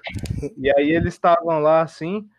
Aí tá o pai e o filho, aí eles vão dublar, aí vem o filho dele, ah, não sei o que, aí ele vai lá e responde desse jeito aí, é muito bom, velho. Aí o filho fica assim, com uma vergonha, dá Sim. pra ele fica meio envergonhado, assim, que a galera começa a aplaudir, bater palma, mas numa É, mu é assim. muito bom, muito bom. E é aí, demais. terminando, terminando a saga do santuário, ah. na questão canônica vira Poseidon. Só que como tava tão colado no mangá, tiveram a brilhante ideia de fazer a saga de Asgard. Hum, entendi. Cara, então eu, eu odeio a saga de Asgard. Eu simplesmente odeio a saga de Asgard. Pô, mas tem o anel de Nibelungo. Antes de vocês falarem de por que, que vocês odeiam a saga de, de, de Asgard, tipo, o Cavaleiro de Gêmeos, quando ele vai tirar foto, será que ele usa Nikon? Mas enfim, continua. Deus, André. Eu vou fazer piadinha com o nome de todos. Cara, eu, eu, eu, eu, odeio a saga de Asgard justamente que depois que eu descobri que ela não é canônica e que e, e eu descobri a, o quão genial é a saga de, Poste, de Poseidon, cara. Eu, a, o ódio cresceu assim para mim na questão de, da saga de Asgard. O que, que, que ocorre? Ela é muito Pos, velho. É, o que que ocorre? Poseidon dá o anel de Nibelung pra Hilda e Sim. ela acaba sendo controlada e nisso ela vai trazer, se eu não me engano, é o gelo pro mundo, não é? Alguma coisa assim? Eu recordo direito. E é, o que Catena, é, e o que, Catena, o que Catena faz? Bora lá, meus Bronze Boys, vamos lá pra Asgard. Ah. Então eles vão para Asgard e a Atena precisa ficar usando o cosmo dela para segurar o gelo que tá derretendo. Então, Asgard, que aliás, segundo o Cavaleiro Zodíaco, é um lugar na Terra totalmente acessível de helicóptero. É, totalmente acessível de helicóptero. Hum. Por, e, e isso, isso, essa questão é muito boa, porque tem, tem uma saga também que eu vou até comentar aqui, que ela é a parte, mas a questão é: eles precisam derrotar os guerreiros deuses para conseguir as safiras de Odin, para poder usar a armadura de Odin para destruir o anel. Aí, uma coisa que hum. já não começa a fazer sentido aqui: o anel foi criado por Poseidon. Por que, que eles precisam da espada da armadura de Odin para destruir o anel? Não faz sentido, né? Eu... Até porque são, são, duas, são duas culturas diferentes, não devia nem misturar, né? Hum, é. Mas assim, ó, tá vendo? Agora eu vou, agora eu vou reclamar de uma coisa. Ó, agora eu vou reclamar de uma coisa. Se os caras chegavam em, em, em Asgard de helicóptero, ignorar. Porque assim, a, a Bifrost não existe pra nada. Fecha aquela porra. o Heimdall, porque não precisa, de, não precisa dele. E, e assim, os caras voam pelos galhos da Brasil de, de helicóptero. Por que, que não fez o santuário? Porque não tinha Sério tecnologia Saori. Porque a Saori tava flechada, tava desmaiada. Ela não podia falar. É, ela tava desmaiada. É nessa criança não é filho reconhecido do, do Mitsumasa Kida. Eles não podem mandar no mordomo e nos pilotos. E uma outra coisa que eu queria perguntar, tipo, o Cavaleiro de Cisne, quando ele tá irritado, será que ele faz yoga? Mas enfim. Se não é. Então, eu, eu odeio a saga de Asgard por isso. Essa, essa é a minha opinião. Porque ela é ah, se, se, alguém tiver algo contra. Ela não serve para nada e, e, é isso. A única, coisa, a única coisa que ela fez foi mudar as armaduras no anime. A única coisa que ela fez foi mudar não, as armaduras no anime. Não. A, a melhor coisa que ela fez foi dar mais tempo de preparar a saga de Poseidon. E, e... Aí, aí, aí, não fizeram filler, graças a Deus. Mas assim, ó, ficar batendo naquele pilar também, aquilo era uma coisa que me dava ódio, velho. Não, Todo não, assim, no pilar, dava soco no pilar. Mas, mas, eu posso te contar uma coisa muito legal sobre a saga, saga de Poseidon? Ah. Quem você acha que é o vilão da saga de Poseidon? O Seiya. Não é o Poseidon.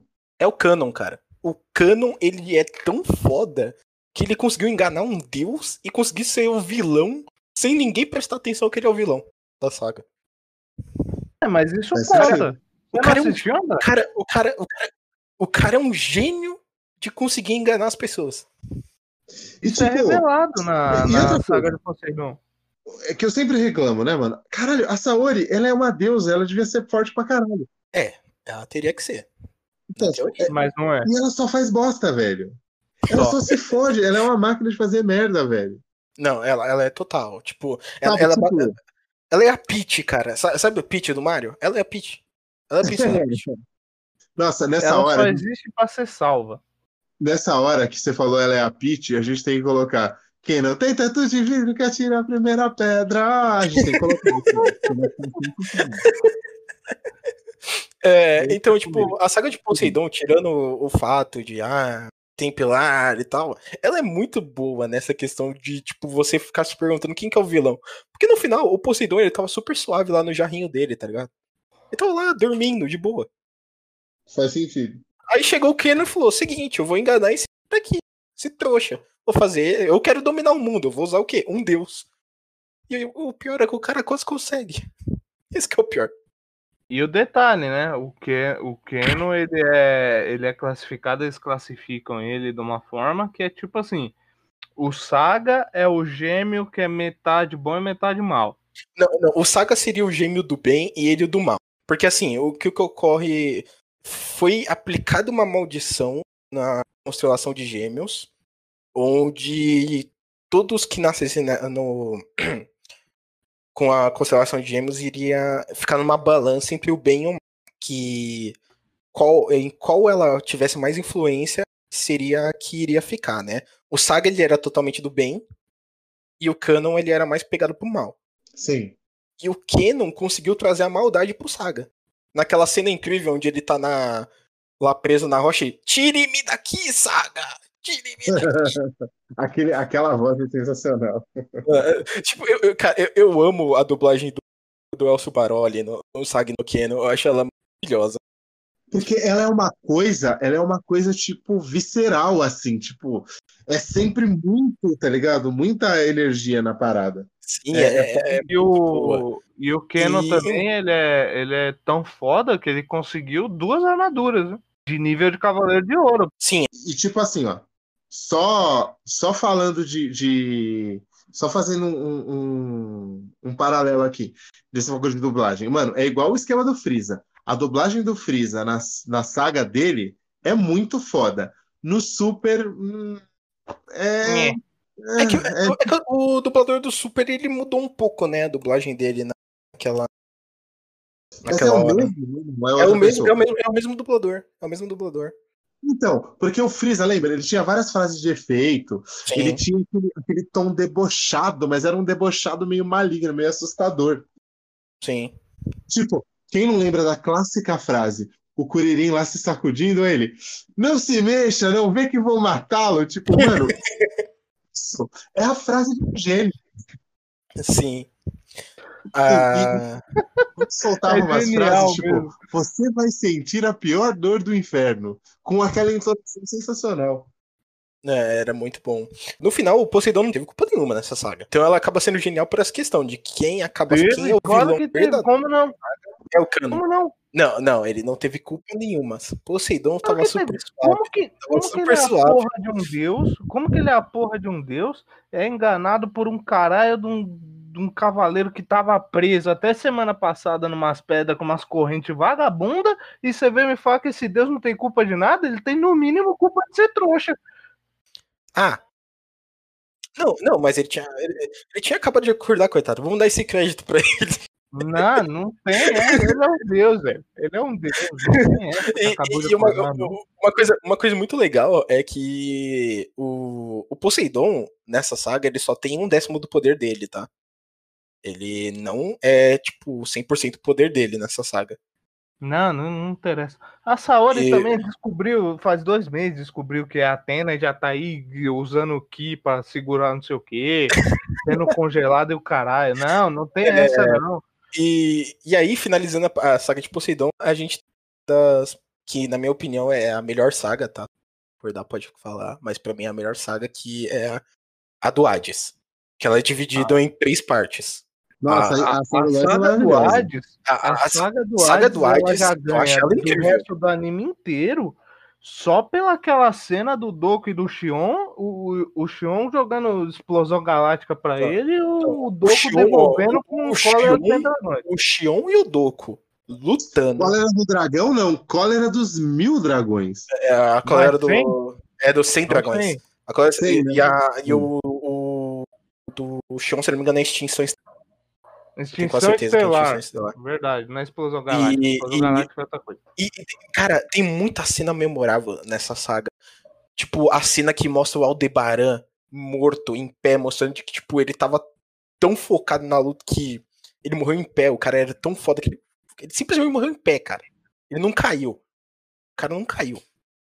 Saga de Hades tem, é... tem, tem, a, tem, aquela cena incrível da luta do Shaka sozinho contra o Camus, o Shura e o Saga que eles, eles precisam usar a exclamação Atena pra derrotar o Shaka. Ah, ele tava de é aberto que eles estão chorando sangue? Sim, é ele que vê que Abre eles estão chorando. Abre o olho, aí não tem jeito. E também o, os três e os, o, a Ioria o Milo, se eu não me engano, e o Mu fazendo exclamação de Atena contra a do, do Saga, que também é muito da hora essa cena.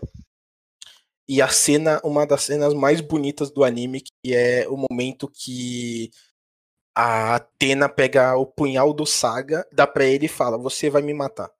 É, até que enfim, né? Essa, essa, essa senhora tem que fazer alguma coisa que preste, né? aquela, aquela cena de, de, tipo, ela morrendo nas mãos dele e os Bronze Boys chegando, tipo, eu acho ela bonita pra caramba. Essa cena. E daí a gente entra no, na saga do inferno, né? Porque a gente, a gente tem a Santuário 2.0, né? Do Hades. E agora a gente entra na saga do inferno, que é, são eles passando por todos os círculos, todos os juízes, para chegar no, no Hades, que a gente acaba descobrindo que é do Shun. O Shun é Hades. Sim, aquilo é bizarro, aquilo é bizarro, aquilo é bizarro. Por, porque o Hades precisa de um, de um corpo de uma pessoa muito bondosa. Tem que ser a pessoa mais bondosa do mundo. E o Shun foi escolhido porque ele é a pessoa mais bondosa do mundo. Trouxa, né? Tipo, por, que, é. que ele, por que, que ele precisa de uma pessoa muito bondosa? É porque ele assim, é eu, porque assim, Hades, ele é puro. Na concepção dele, ele é simplesmente puro. Tanto que ele não usa o corpo verdadeiro dele, ele não quer que o corpo verdadeiro dele seja manchado. Hum. Tanto que ninguém tem permissão de pisar no Elísios. É um fresco, né? Porque, porque aquele é o campo sagrado dele. Tanto que a parte dos Elísios é muito da hora que é os cavaleiros pisando nas flores, chega o Hipnosutanato, chega... É o seguinte, eles estão pisando nas flores do Hades. É isso. E essa a, a saga do Hades tem um poder a mais, né, na questão dos cavaleiros. Eles ainda têm mais uma fase de por questão do sangue de Atena. Que eles liberam as Camus, que são as armaduras mais poderosas e as armaduras sagradas. Sim é outra armadura. Na verdade, é a armadura normal, só que é, por ter o sangue da Atena neles, ela vira uma armadura sagrada, que elas são chamadas de Camuis, né? Pela, pela mitologia do anime e tal. É que tipo eles acabam. Camões, ou é tipo, eu não entendi qual que é o nome. O nome é Kamui. Ah, tá, eu tinha entendido Camões, não ia fazer sentido não, mesmo. Não, é Nossa, Kamui. Armadura Kamui. André, presta atenção, cara. São as armaduras divinas. e a, eles acabam derrotando os gêmeos, né? O Hypnos e o Thanatos, pra finalmente ir atrás do Hades. E a luta contra o Hades, eu pensei, nossa, vai ser aquela luta foda. Eu fiquei tão chateado com essa luta. Foi uma saga tão boa para ter um final, um desfecho tão bosta. Eu, eu não lembro como acabou a saga do Hades, porque eu só assisti a, quando passou a, o original. A, a, saga acaba com finalmente o Seiya entregando a armadura pra Atena. O Seiya toma a espadada no peito. E a Atena pega o báculo dela, faz como se fosse uma lança, atravessa o Hades e vira o báculo e ele morre. Ah, ela dá uma porrada só e já era. Ah, ela dá, tipo, ela dá um hit nele. Ou seja, então, ela podia ter feito isso a porra do anime inteiro, desde o começo. Sim, não, ela começo. Mas aí, como o Kurumada, né, nosso incrível Masami Kurumada, é muito bondoso e viu que aquele final tava muito ruim, ele decidiu criar o Next Dimension, que é a continuação canônica da saga de Hades. Ok. Que ela é muito boa. Que ela consiste em Oseiya ela ainda tá com a espada do Hades no peito dele. E a cada dia que passa, a espada vai fincando no peito dele. E em três dias, essa espada vai perfurar o coração dele. Que Catena tem a brilhante ideia: eu vou voltar no passado e destruir a espada de Hades. Pra e ela nunca ter existido. Pra ela nunca existir e o Seiya não morrer. É, esse então é ela vai... é, esse é o Next Dimension. Então ela vai atrás da Artemis né, dela, é, pedir ajuda para achar o Cronos para ela poder voltar no tempo. Nisso ela volta no, na primeira Guerra Santa, que o Next Dimension ele foi muito legal, porque assim, existe o Cavaleiro do Zodíaco Lost Canvas. Sim. Que ele é simplesmente maravilhoso. Lost Canvas é, é incrível. É e existe uma treta, porque assim, quem é, escreveu Lost Canvas, quem escreveu Lost Canvas foi a Shiori. E todo mundo falava que a Shiori e o Kurumada tinham uma rinha. Mas não, a Shiori fez Lost Canvas tudo trocando e-mails com o Kurumada e ele vendo que a obra tá boa e tal, e tendo a aprovação dele. Tinha uma rinha. É, tipo, é ridículo. E, e, o que ocorre? O Next Dimension é, canonizou tudo com essa questão do Cronos. Que ele vira e fala que ela tem que acertar a linha do tempo exata. Tem vários, como se fossem vários universos assim. E cada um, tipo, uma linha temporal diferente. E quando eles voltam, a gente é apresentado a dois cavaleiros, a dois personagens que são o tema de Pegasus e o, o Alone, que ele que é o hospedeiro do Hades nessa Guerra Santa. E o tema e o Alone são os personagens do Lost, Lost Canvas. E, e, nessa parte também a gente vê o Do e o Xion quando, ele, quando eles estão virando Cavaleiros de Ouro. É, tipo, no primeiro dia que eles viram Cavaleiro de Ouro já tá dando. Porque aparece a Atena e o Shun lá no santuário e tá começando a treta com os guerreiros de Hades. E uma coisa muito legal do Next Dimension é que ele trouxe uma coisa que foi muito discutido pelos cientistas, né, que é a 13 terceira constelação, o Serpentário. Ah, sim. Então agora a gente tem um 13 terceiro cavaleiro de ouro, que é considerado um cavaleiro deus no santuário, que é o Odisseus de Serpentário. Ele é décimo ter, o 13 terceiro cavaleiro do santuário. Eu, eu, eu, tô ligado dessa daí. Chave.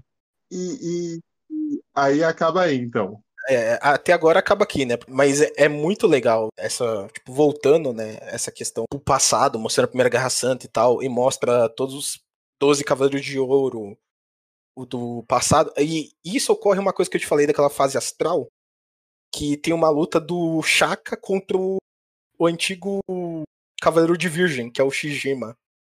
Um representa a luz e o outro as trevas, mas o Shaka virando para ele fala: Então, é o seguinte, você salva o Cavaleiro de, de Andrômeda ali, porque ele vai ser o próximo Cavaleiro de Virgem. aí, valeu, falou, acabou a luta. Ele simplesmente bota moral no cara. Simples assim. Simples assim. E, e bom, agora vamos passar para a creme de la creme do negócio. Já nem sei dizer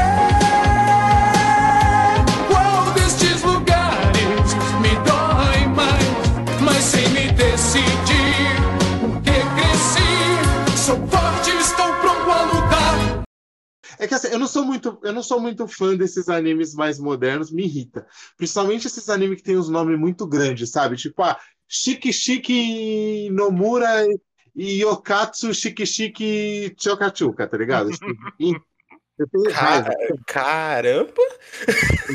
esse, esse é novo pra mim. Uma coisa que me dá ódio é esses animes que tem nome muito grande. Isso existe. Isso gosto. É... Vamos, vamos, vamos imaginar que ali eu sou o cara mais do shonen de lutinha. Uhum. E não existe shonen de lutinha igual o Yu Yu Hakusho. Tipo, pelo menos para mim, assim, não, não, não tem, porque a carga dramática do bagulho. Porque não são só lutas boas, tá ligado? São lutas boas com um drama bom e uma história legal que faz sentido. E, tipo, personagens carismáticos. Tem todos os elementos da hora pro bagulho funcionar bem. Tipo, não é só, por exemplo, o Dragon Ball tem aquilo que a gente falou, né? Tem as lutas legal, agora no Super tem uma animação que foi melhorando a cada episódio, e quando chega no final é um negócio impressionante. É, porque quando começou o Super, olha. Dá, dava um medo, né? Dava um medo. Do, mano, do, doeu, velho, doeu. Sim. O, o, o Deus que parecia um gato achado na rua, tá ligado? Não, o melhor era o, o, Goku que passou, passou por um trator, tá ligado? O passou por cima dele. Entendia, o, que, o que eu nunca entendi, apesar de, como eu falei, eu não assisti o Super, mas eu vi o comecinho. Tem duas coisas daí que eu não, eu não entendi que é o seguinte: eles já tinham a fórmula de desenho do Dragon Ball. Se a gente for pegar, levar em consideração que eh, acho que tem uns 10 anos de diferença do da saga do Majin Buu Mais. O... Não, bem mais, mais né? Bem, bem mais. Então, já tinha uma base de desenho muito boa. Sim, sim. É, é, é, incrível, né? Porque era um desenho antigo, só que ele era muito bem desenhado. Ele era muito bem feito. E aí, o meu segundo ponto. Uma boa parte desse. do início do Dragon Ball Super é o, o filme Batalha dos Deuses destrinchado. E o traço de desenho do filme não é aquele que foi apresentado no, no início do anime. O que me assusta é o que aconteceu. É que tem uma coisa que é assim. Pensa só, você pegar um, um, um desenho que já tem os, os traços bem característicos e você transportar aquela animação para técnicas mais modernas, às vezes dá um certo bug até adaptar certinho, né? Porque é... você está pegando técnicas de animação. O, o, Dragon Ball clássico começou nos anos 80 ainda. Acho que foi o que, Iago? 89? É, eu, eu, eu acho que foi lá por 89, 87, por aí. Então, e aí você foi modificando, chegou no Z que. O, o, aliás, a saga do Majin Buu terminou o quê? Na metade dos anos 90, né? Tipo, 96, alguma coisa assim? Sim, Porque por aí. Eu lembro, eu lembro que em 97, por aí, já tava tendo GT, que é aquela aberração, né? Que, tipo. Enfim, então você pegar técnicas. De, é que eu não sou animador, não sou nada. não sou nem animador de torcida, nem animador de palco. É, é, que, é, é, que, na verdade, é, na, na, na, verdade, essa, essa treta de animação é baseada no estúdio, tá? É, depende de qual estúdio pega o anime. Eles nunca vão fazer uma animação idêntica é, uma da outra, que nem você comentou do começo da Batalha dos Deuses, né? O estúdio do filme é totalmente diferente do estúdio do anime do Super. Então, ah, tudo não, bem, não mas aí você tem uma questão de direito autoral porque é, é, o mesmo filme, independente de qualquer coisa. E por que, que não poderiam? Porque se o autor é o mesmo, os direitos autorais são dele, por que, que ele não poderia usar as mesmas. Não, as só, mesmas só, só, só, que, só que aí tem diferença entre o direito autoral de, de autor e de estúdio. O autor, ele, hum. ele simplesmente ele passa a história dele. No estúdio tem o diretor de animação e o diretor da história. Então aí, então aí a questão é deles, não da questão do autor em si. O autor, ele não tem mão nenhuma no estúdio, ele simplesmente cria a história, e aí o diretor de animação e o diretor de história fazem o resto. E assim, é igual a gente falou lá no começo, a forma como é, por exemplo, o formato da cabeça do Vegeta, do cabelo, lá no começo do Z, muda totalmente quando ele quando ele tá já na, na saga do céu, por exemplo o corpo, a altura, tipo, muda tudo. Ele, ele é outro boneco. Uhum. Até, se, se, vocês forem reparar, a cara do Freeza. Mano, a cara do Freeza no Dragon Ball, que ele aparece ali no flashback no Dragon Ball GT, lembra? Que aparece os vilões lá no inferno? Sim. Aquele Freeza tá horroroso. É outro Freeza, ele não é o mesmo Freeza do, do da saga dele. O céu tá também. Tá ele tá totalmente. O Freezer ele tá com uma carinha de ser humano, com um narizinho meio, tipo, um pontudinho fininho. Parece que ele fez a cirurgia do Michael Jackson no nariz, sabe? Parece queria que... virar. O Freezer queria virar o Peter Pan, pô. É. Esse negócio, esse negócio de diretor de animação é um negócio muito interessante, porque às vezes você fala, nossa, esse episódio teve um, um, um traço muito lindo. É porque X diretor fez ele. Aí, tipo, passou o próximo episódio, é horrível. É porque o outro X diretor fez ele. Sim, e a galera não tem noção de, de como a direção de animação, da mesma forma que às vezes até direção de dublagem, o negócio soa muito diferente de um episódio para o outro. Sim, tipo, sim. A galera acha que é só querer que faz igual, mas tem muita coisa envolvida. Mas enfim, a gente está quase caindo no Dragon Ball de novo. Mas só para gente voltar, como eu estava dizendo, o Dragon Ball ele é foda na, na questão. As lutas eu acho muito, muito legais, tipo, muito loucas. É, as do Super, então, tipo, são, elas são, em termos coreográficos, é um bagulho fodido. É, a, a, é. interação dos personagens um com o outro, o jeito como eles usam. Porque, eu não sei se vocês reparam, é que o Felipe é um desgraçado que não assistiu. Mas, assim, o, Iago, eu não sei se ele oh. reparou ou se ele, se ele parou para pensar, mas até a forma como os personagens interagem com, com a estrutura física do local que eles estão é anos-luz melhor do que a do Dragon Ball Z, por exemplo. Sim, sim. O... Ou seja, fala, fala aí, fala aí. Uma coisa que eu acho muito legal do, do Super foi como eles trabalharam muito mais a coreografia das batalhas, sim. comparado ao Z. Porque o Z era sempre aquela batalha que, tipo, ficava aqueles flashzinhos de soco quando e eles aqueles, estavam se batendo. aparecendo, ficava só o deslocamento. Sim, sim. E, e, e, no Super eles trabalharam muito bem a questão do, da coreografia de luta dos personagens. Principalmente do final da Batalha do Torneio do Poder, que, cara, aquilo lá passou no mundo todo. Teve lugar que parou, fez uma telona só pra passar aquilo, sabe? O, o final do Dragon Ball Super foi incrível. E a questão de estratégia também, mas enfim. O, o, o Dragon Ball, ele é muito forte na questão das, da, das lutas. Mesmo no, no Z, é, quando as lutas não eram tão bem coreografadas quanto no Super, a, a, o negócio de trabalhar a tensão e você ficar torcendo para aquilo ali dar certo, mesmo com uma fórmula meio repetitiva, os caras eram bons naquilo.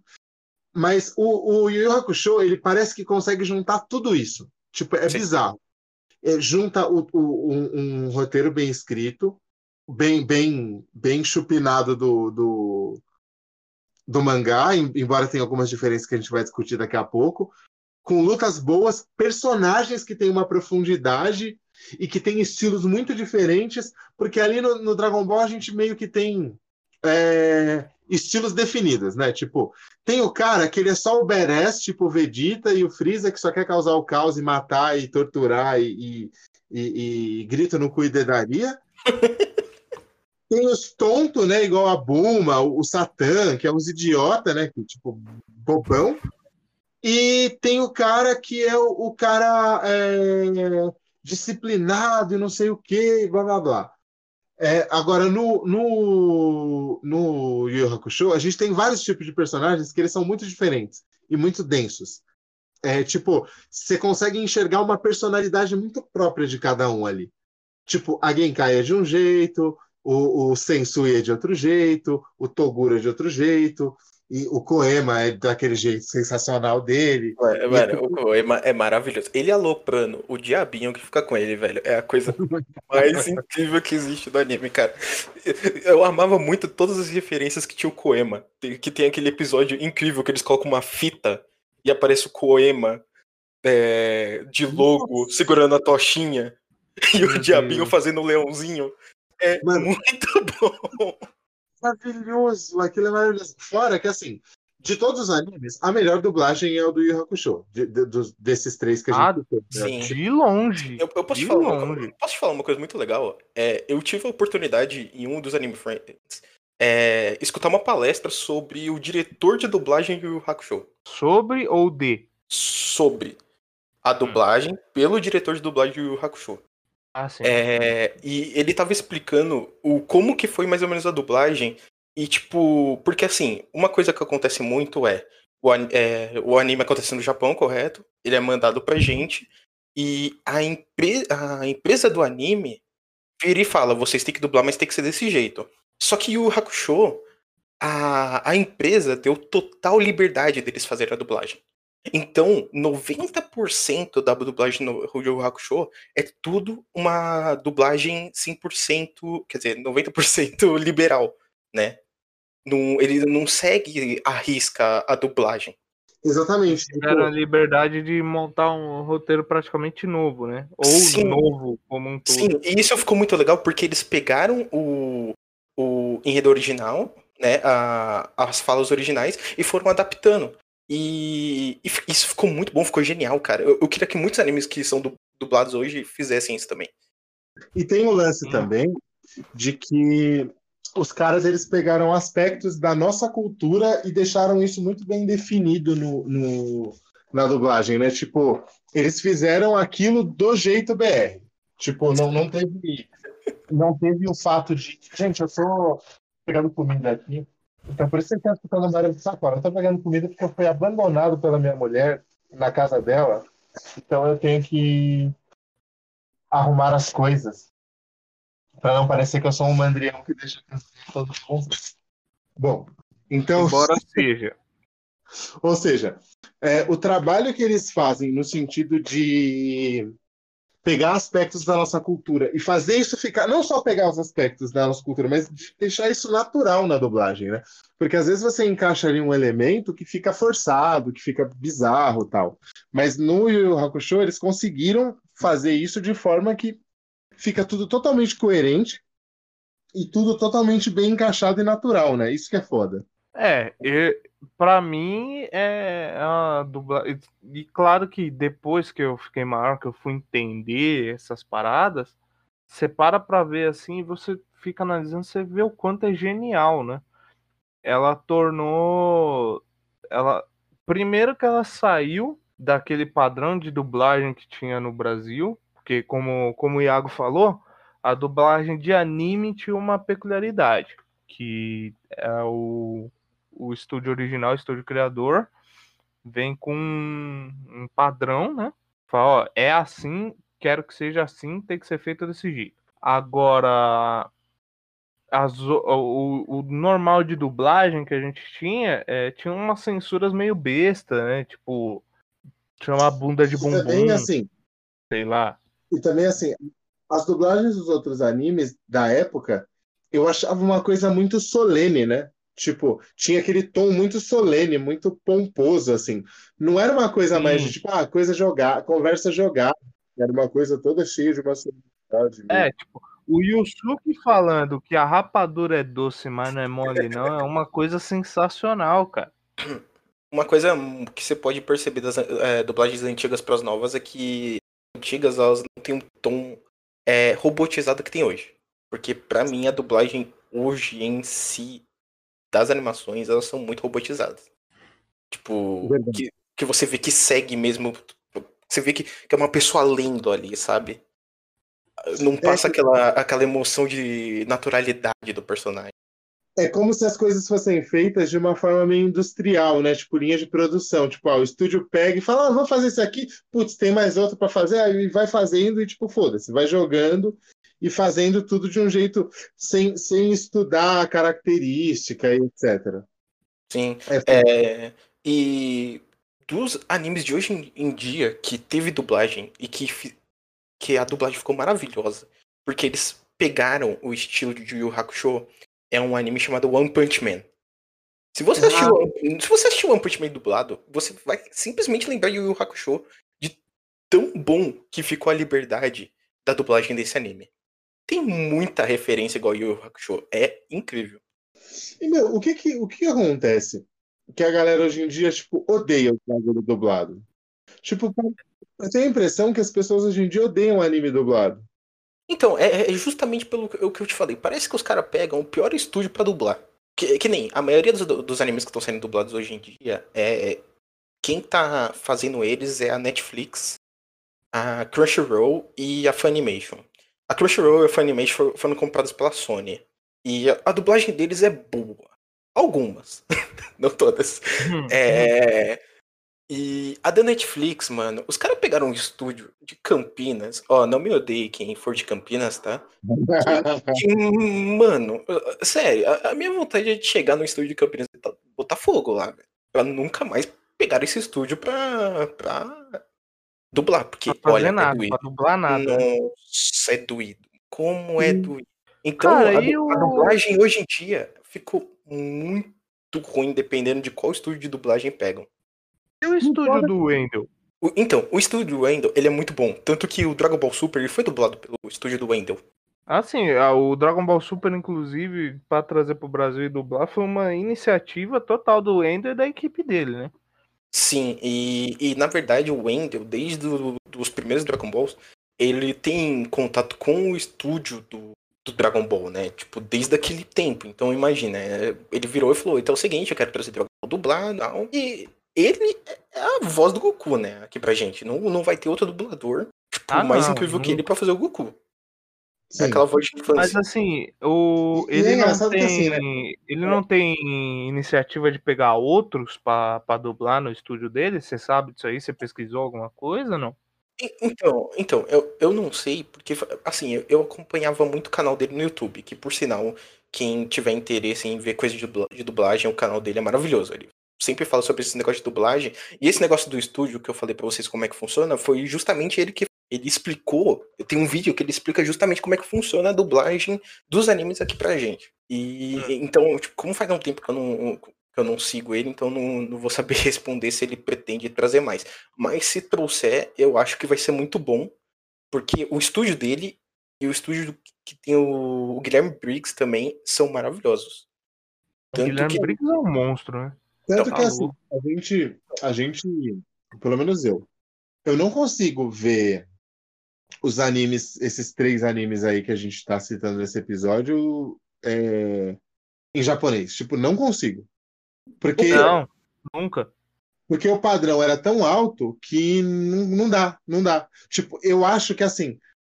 É, o, o, Naruto, por exemplo, eu já não tenho resistência a ver em japonês. Eu acho maravilhoso em japonês. Por quê?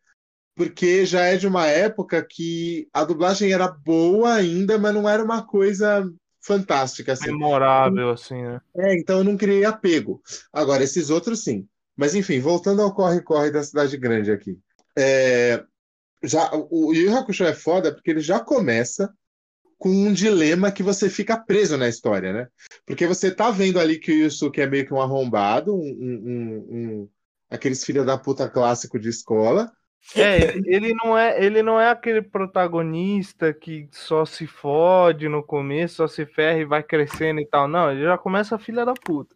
Não, não como, assim, como, como assim ele não se fode, cara? Ele é atropelado. Não, tudo bem, mas tipo, ele não é aquele cara que você tem dó dele.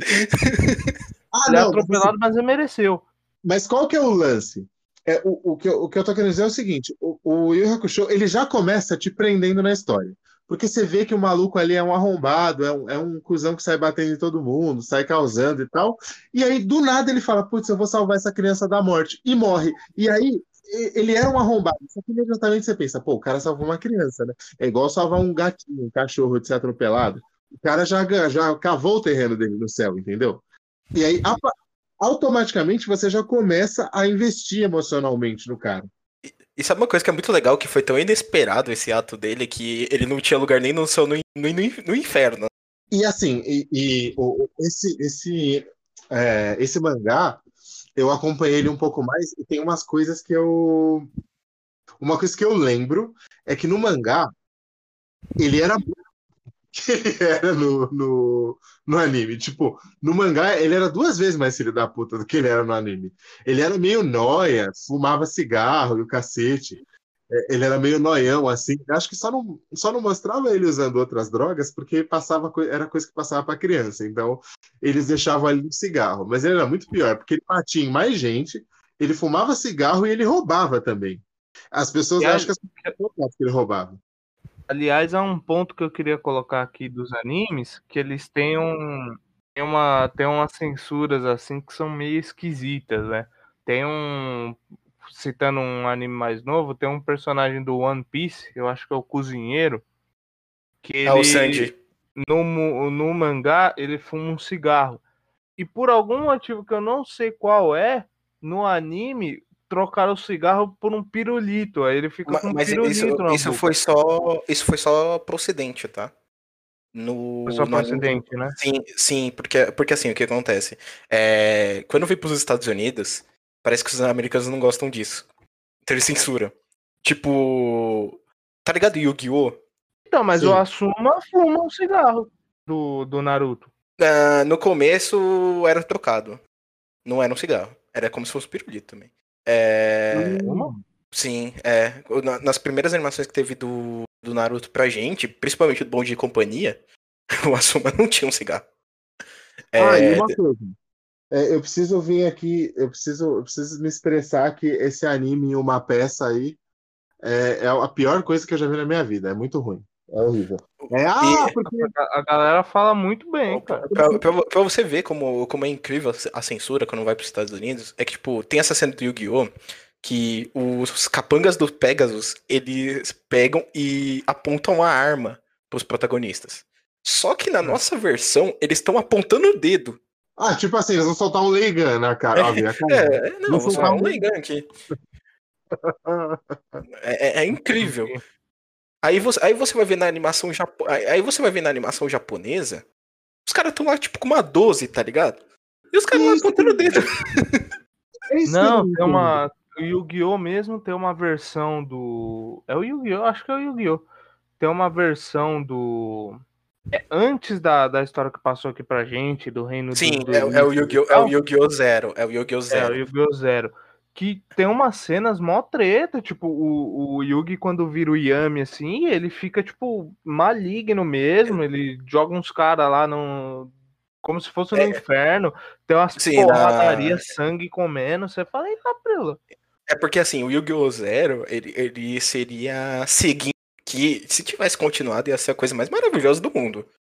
Porque você comparar o Yu-Gi-Oh! Duel Monsters com o Zero, o Yami Yugi, ele era capirotaço, cara. Sim. Ele, ele era o capeta na Terra. E é engraçado, né? Porque assim, se você for ver no o Japão, a cultura dos caras é muito mais rígida do que nos Estados Unidos. Só que quando se trata de ficção, eles aceitam a, a tipo o, o, range de aceitação dos caras é muito mais elástico, né, do que na, nos Estados Unidos. Porque, igual a gente tava falando aqui do Yu Hakusho, o Yusuke era um puta delinquente do caralho. Ele era meio nóia, ele fumava cigarro com, sei lá, 14 anos, ele roubava loja, ele espancava as pessoas na rua, e aí no anime dá uma suavizada, né? Tanto que tem aquele lance de eu não lembro contra quem que ele tá lutando lá, que eu não sei se não lembro se era no treinamento da, com, a, com a Genkai, que tem um, mano que ele tá enfrentando que ele ele estava fumando no mangá, jogava o cigarro no chão e com a luzinha do cigarro ele identificava o movimento do cara no escuro para poder enfrentar o cara. Só que no anime aparece a Genkai fumando para ela jogar o cigarro para o negócio poder acontecer. Porque no, no, no, anime não podia ter o, o Yusuke fumando um baseado lá, um cigarro, sei lá que porra que ele fumava. Cara, esse negócio de censura é, é, é muito bom quando, quando vem pro, pro ocidente, tipo, cara. Porque a cada anime que passa parece que, que piora. Tem, tem um anime que se, que se chama Jojo. E um dos protagonistas, em uma das partes, ele fuma um cigarro. Ele é um adolescente, adolescente de 17 anos que fuma. E quando veio a, a censurada dos Estados Unidos, eles colocaram um borrão preto no cigarro. Eles não tiveram. Ué? Eles não tiveram nem a coragem de fazer, tipo, igual os outros e simplesmente tirar a animação. Eles colocaram um borrão preto, você só via a luzinha do cigarro e saindo fumando. Tipo assim, não faz sentido nenhum, porque no final dos contos você acaba chamando mais atenção, né? Sim, sim. E justamente porque era um adolescente de 17 anos.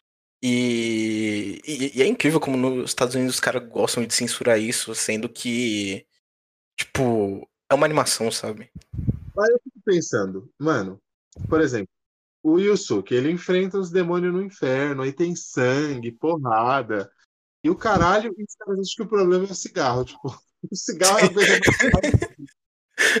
Uma é, coisa que eu gostava do, dos animes antigos é que tinha muito sangue. Muito sangue. Era tipo você jogar aquele Mortal Kombat 3 Ultimate lá do Super Nintendo. Você dava um murro no cara, de um cara saiu 10 fêmur 5 litros de sangue, tá ligado? Cara, é, era impressionante como tinha sangue nos animes antigos. Agora você Cara, vai pegar um. Mortal Kombat é, uma, é um jogo que você que tá tirando a costela de um do outro, né? Você tira a coluna de um do outro. Não é um cigarro que é o problema, né? Por isso que o jovem, o jovem de hoje em dia não tá preparado para nada. Aí, Exatamente, não vê sangue desde pequeno. Tem uma, tem uma coisa que é interessante.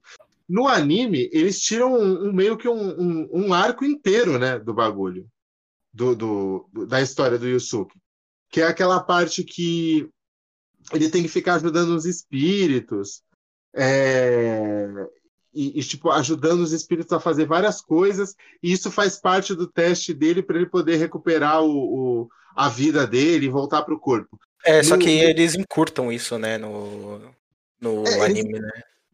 e tem. Eu não lembro, no, no, no mangá tinha o lance do ovo? Eu acho que não. É, no mangá. É, o mangá eu não sei porque eu não cheguei a ler, eu admito aqui, eu, eu vi só o anime.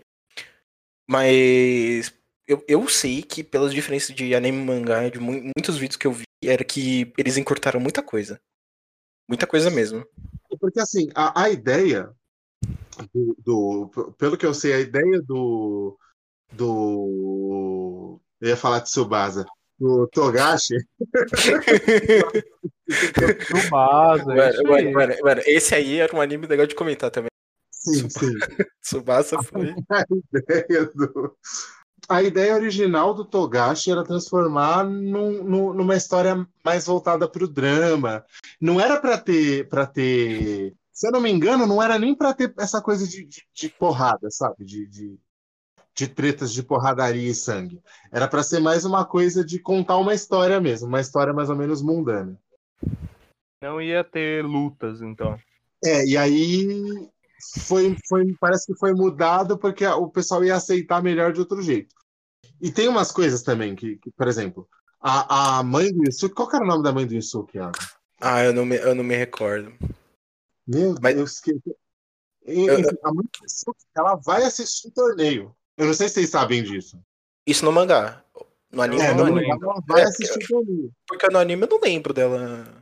Então, no anime não tem, eles tiram isso. Só que no mangá, ela, ela tá lá assistindo o torneio, batendo palmas. Tipo, ela desceu lá no inferno pra assistir o torneio. É sensacional. Por quê? Cada um, é, mano. É tipo aqueles pais que vão na escola assistir o filho no campeonato da escola, sabe? Tipo, vai ter Atsuko um. Urameshi. É. Como que era o nome dela? Atsuko Urameshi. Atsuko. Então, e tem algumas coisas que mudam também em relação à personalidade dela, porque vocês no, no, mangá ela é um personagem mais completo, ela não é uma pessoa tipo aleatória assim. Porque vocês reparam que no, no anime ela só chora e fica lá bêbada caída num lugar, fumando. É, e tá com foda-se pro filho. É, não, não existe, tipo, não, não tem uma construção do, do, do negócio. E tem mais aparições do pai dele também. Tipo, no, no mangá o pai dele aparece. E... Mas apare aparece no mundo real ou, ou, ou só depois mesmo? Então, aparece. Tem uma hora, tem uma hora lá que o pai dele aparece e aí os dois trocam uma ideia sobre alguma coisa e o, o a, a mãe dele parece que não vê os dois. É, porque assim, o, o, que, o que é engraçado, né? Porque o, o Yosuke ele é filho do rei demônio. Então, e aí eu não. É, uma coisa que ficou um pouco. É que faz muito tempo também, porque eu não reassisti tudo pra gente gravar aqui. Mas é, tem umas coisas Nenhum que eu. De nós. Claramente. É, porque eu lembro que ele era filho do, do, do, rei capetão lá, só que ele tinha um pai na Terra também, ou, ou, ou não? Então, no, no, anime, no, no anime, em nenhum momento mostra um pai na Terra. Tipo, a gente só acaba descobrindo alguma coisa do pai do Yusuke quando entra nesse arco do que ele encontra ele lá no, no inferno. Ele, ele é o rei lá da porra toda, que ele tentou pegar o corpo do Yusuke. Sim. Que é quando ele fica, ele fica com o cabelão lá branco, que eu, eu acho muito da hora aquela forma dele. Putz, isso no videogame era muito louco. Você, você fazia o comandinho lá e ele virava normal para isso aí. Mas, assim, um negócio que é legal, que é, que é interessante do, do Yu Yu também, é que eles dosam bem a coisa do mais e maior que é aquilo que eu sempre falo que nos outros não acontece. Porque nos outros são umas coisas sempre muito grandes, uns negócios fora do comum que explode tudo e pega fogo e, e o mundo explode. Lá é uma coisa que você tem. Você acaba tendo mais apego ao, ao personagem, porque você vê situações que são elas não vão escalando assim num nível absurdo, né? Tipo, você consegue perceber uma progressão coerente da parada. Eu não sei se vocês sacaram o que eu quero dizer. Sim, tipo, no. Por exemplo, vamos citar o exemplo do Dragon Ball que a gente falou. Você fica naquela, assim, tipo, ah, não, caralho, o Goku tá tomando um pau ali, não sei o quê. Mas no fundo, no fundo, você sempre pensa, apesar de em alguns episódios eles contestarem isso, no fundo, no fundo, você sempre pensa, ah, uma Genkidama resolve tudo. É, e, e, assim, outra coisa é, não tem sempre a mesma solução, e não é sempre a mesma trama, porque o, o, o Iago, que é mais especialista nesse, ele há de convir comigo o quê? No lance do, do, do Cavaleiro do Zodíaco, por exemplo, é sempre a mesma história. É sempre a Saori que fez alguma cagada e aí tem que resolver a cagada que ela fez. Não, eu já falei, nela, a Saori, a Saori é, é a princesa Peach. Eu já falei, ela é a princesa Peach. Tem que acabar. E os Bronze Boys são o Mario. É, é basicamente isso. E, e no Yu Hakusho você repara que tem uma, a, as tramas elas são diversificadas, né? Tipo as motivações, o jeito que a coisa se desenvolve. Não é sempre, ah, eu tenho que cruzar um caminho para chegar num lugar. Tipo, é, a, até isso o negócio é mais bem sacado. Não, ele, é, é, a, o enredo dele é totalmente mais bem construído, uma história que ela vai se construindo, ela vai acontecendo. A progressão, ela tem um sentido. Né? E... O, o próprio Dragon Ball a gente tem uma, uma diferença de poder gritante de, um, e de um, uma temporada para outra, por exemplo, de uma saga para outra, e meio que não tem uma regra. Né? Por exemplo, tem um, um por motivos random, totalmente aleatórios, tem um episódio do Dragon Ball Z na saga do Majin Buu lá que o Gohan faz alguma coisa, aí ele vira Super Saiyajin, vai pedir um assalto, aí ele segura as balas na mão. Atiram assim... nele, ele vai lá, cata, cata, cata, cata tudo na mão, quebra e pronto. E, e, na real nem precisava ele ter feito transformação nenhuma, porque vocês lembram que no começo tem um lance do Raditz que o cara ele vai medir o poder de luta de um camponês lá, aí o camponês atira nele e ele pega as balas com a mão, tendo um poder, sei lá, de 4 mil.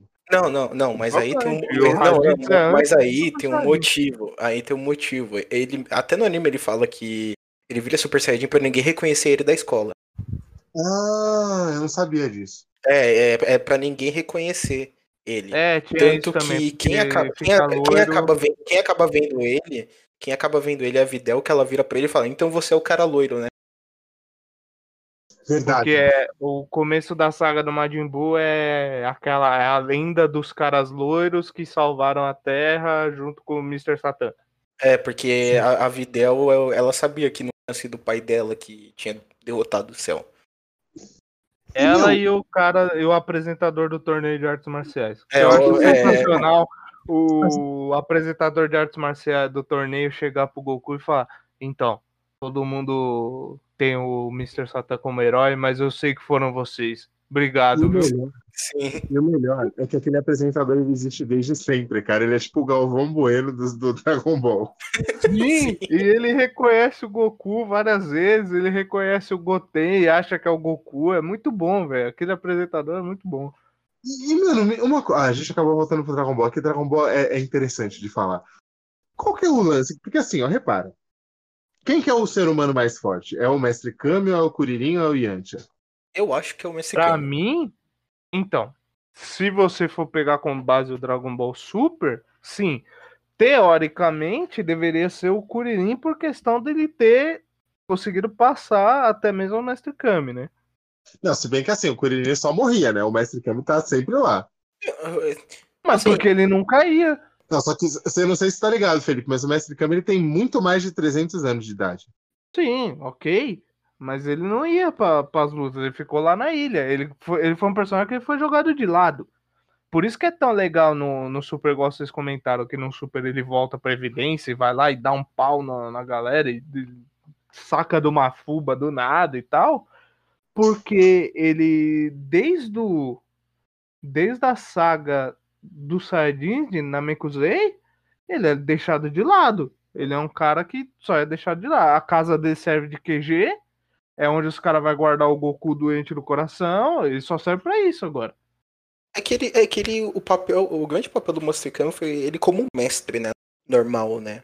É, e aí a partir do momento que o Goku vai treinar com o Sr. Kaiô, que é um deus, o Mestre Kami já perdeu o sentido. É, mas assim, o, o, o, interessante é que no Super ele sai na mão e ele sai na mão, tipo, num nível muito alto, né? Sim, e que ainda, e ainda o Bills vira e fica olhando e pergunta pro Whis, pera, ele, ele tem o instinto superior? e isso, é, isso, isso é falado no. Eu, eu não lembro se no anime é falado, mas isso é falado no, no mangá, o, o Mestre Kami, tipo, desvia de tudo e o, o Bills fica olhando e fala, mano, que isso? Ele tem o instinto superior? Aí o Whis vira e fala, não, isso é outra coisa. Mas não fala que é. É, ele simplesmente desviando mesmo, porque o cara é foda. É porque assim, o, o, o Mestre Kami, eu acho que ele sim é mais, o mais forte dos humanos, é que não simplesmente não deram devida atenção para ele justamente por ele ser uma figura mais velha e simplesmente porque queriam que ele fosse apenas um mestre. Sim. E, e alívio assim... cômico, né? Porque depois ele vira. Não, então, o que eu falo que deixou ele de lado é que assim, ele é o mestre, mas ele não é nem aquele mestre clássico de de dos desenhos japoneses, porque, por exemplo, o, por muito tempo no Cavaleiro Zodíaco, o mestre ancião foi colocado apenas como um mestre. Só que ele sempre tinha uma palavra pro Shiryu, em algum momento, sempre o Shiryu estava em algum dilema, ele, ele lembrava dos ensinamentos do mestre dele, o Mestre Kami começou a ser colocado só como um cara que ficava olhando bunda e teta e sangrando nariz e tomando porrada de mulher. Exatamente. Exatamente. Ele e foi um personagem colocado de lado. Ele foi sim, menosprezado, de certa forma.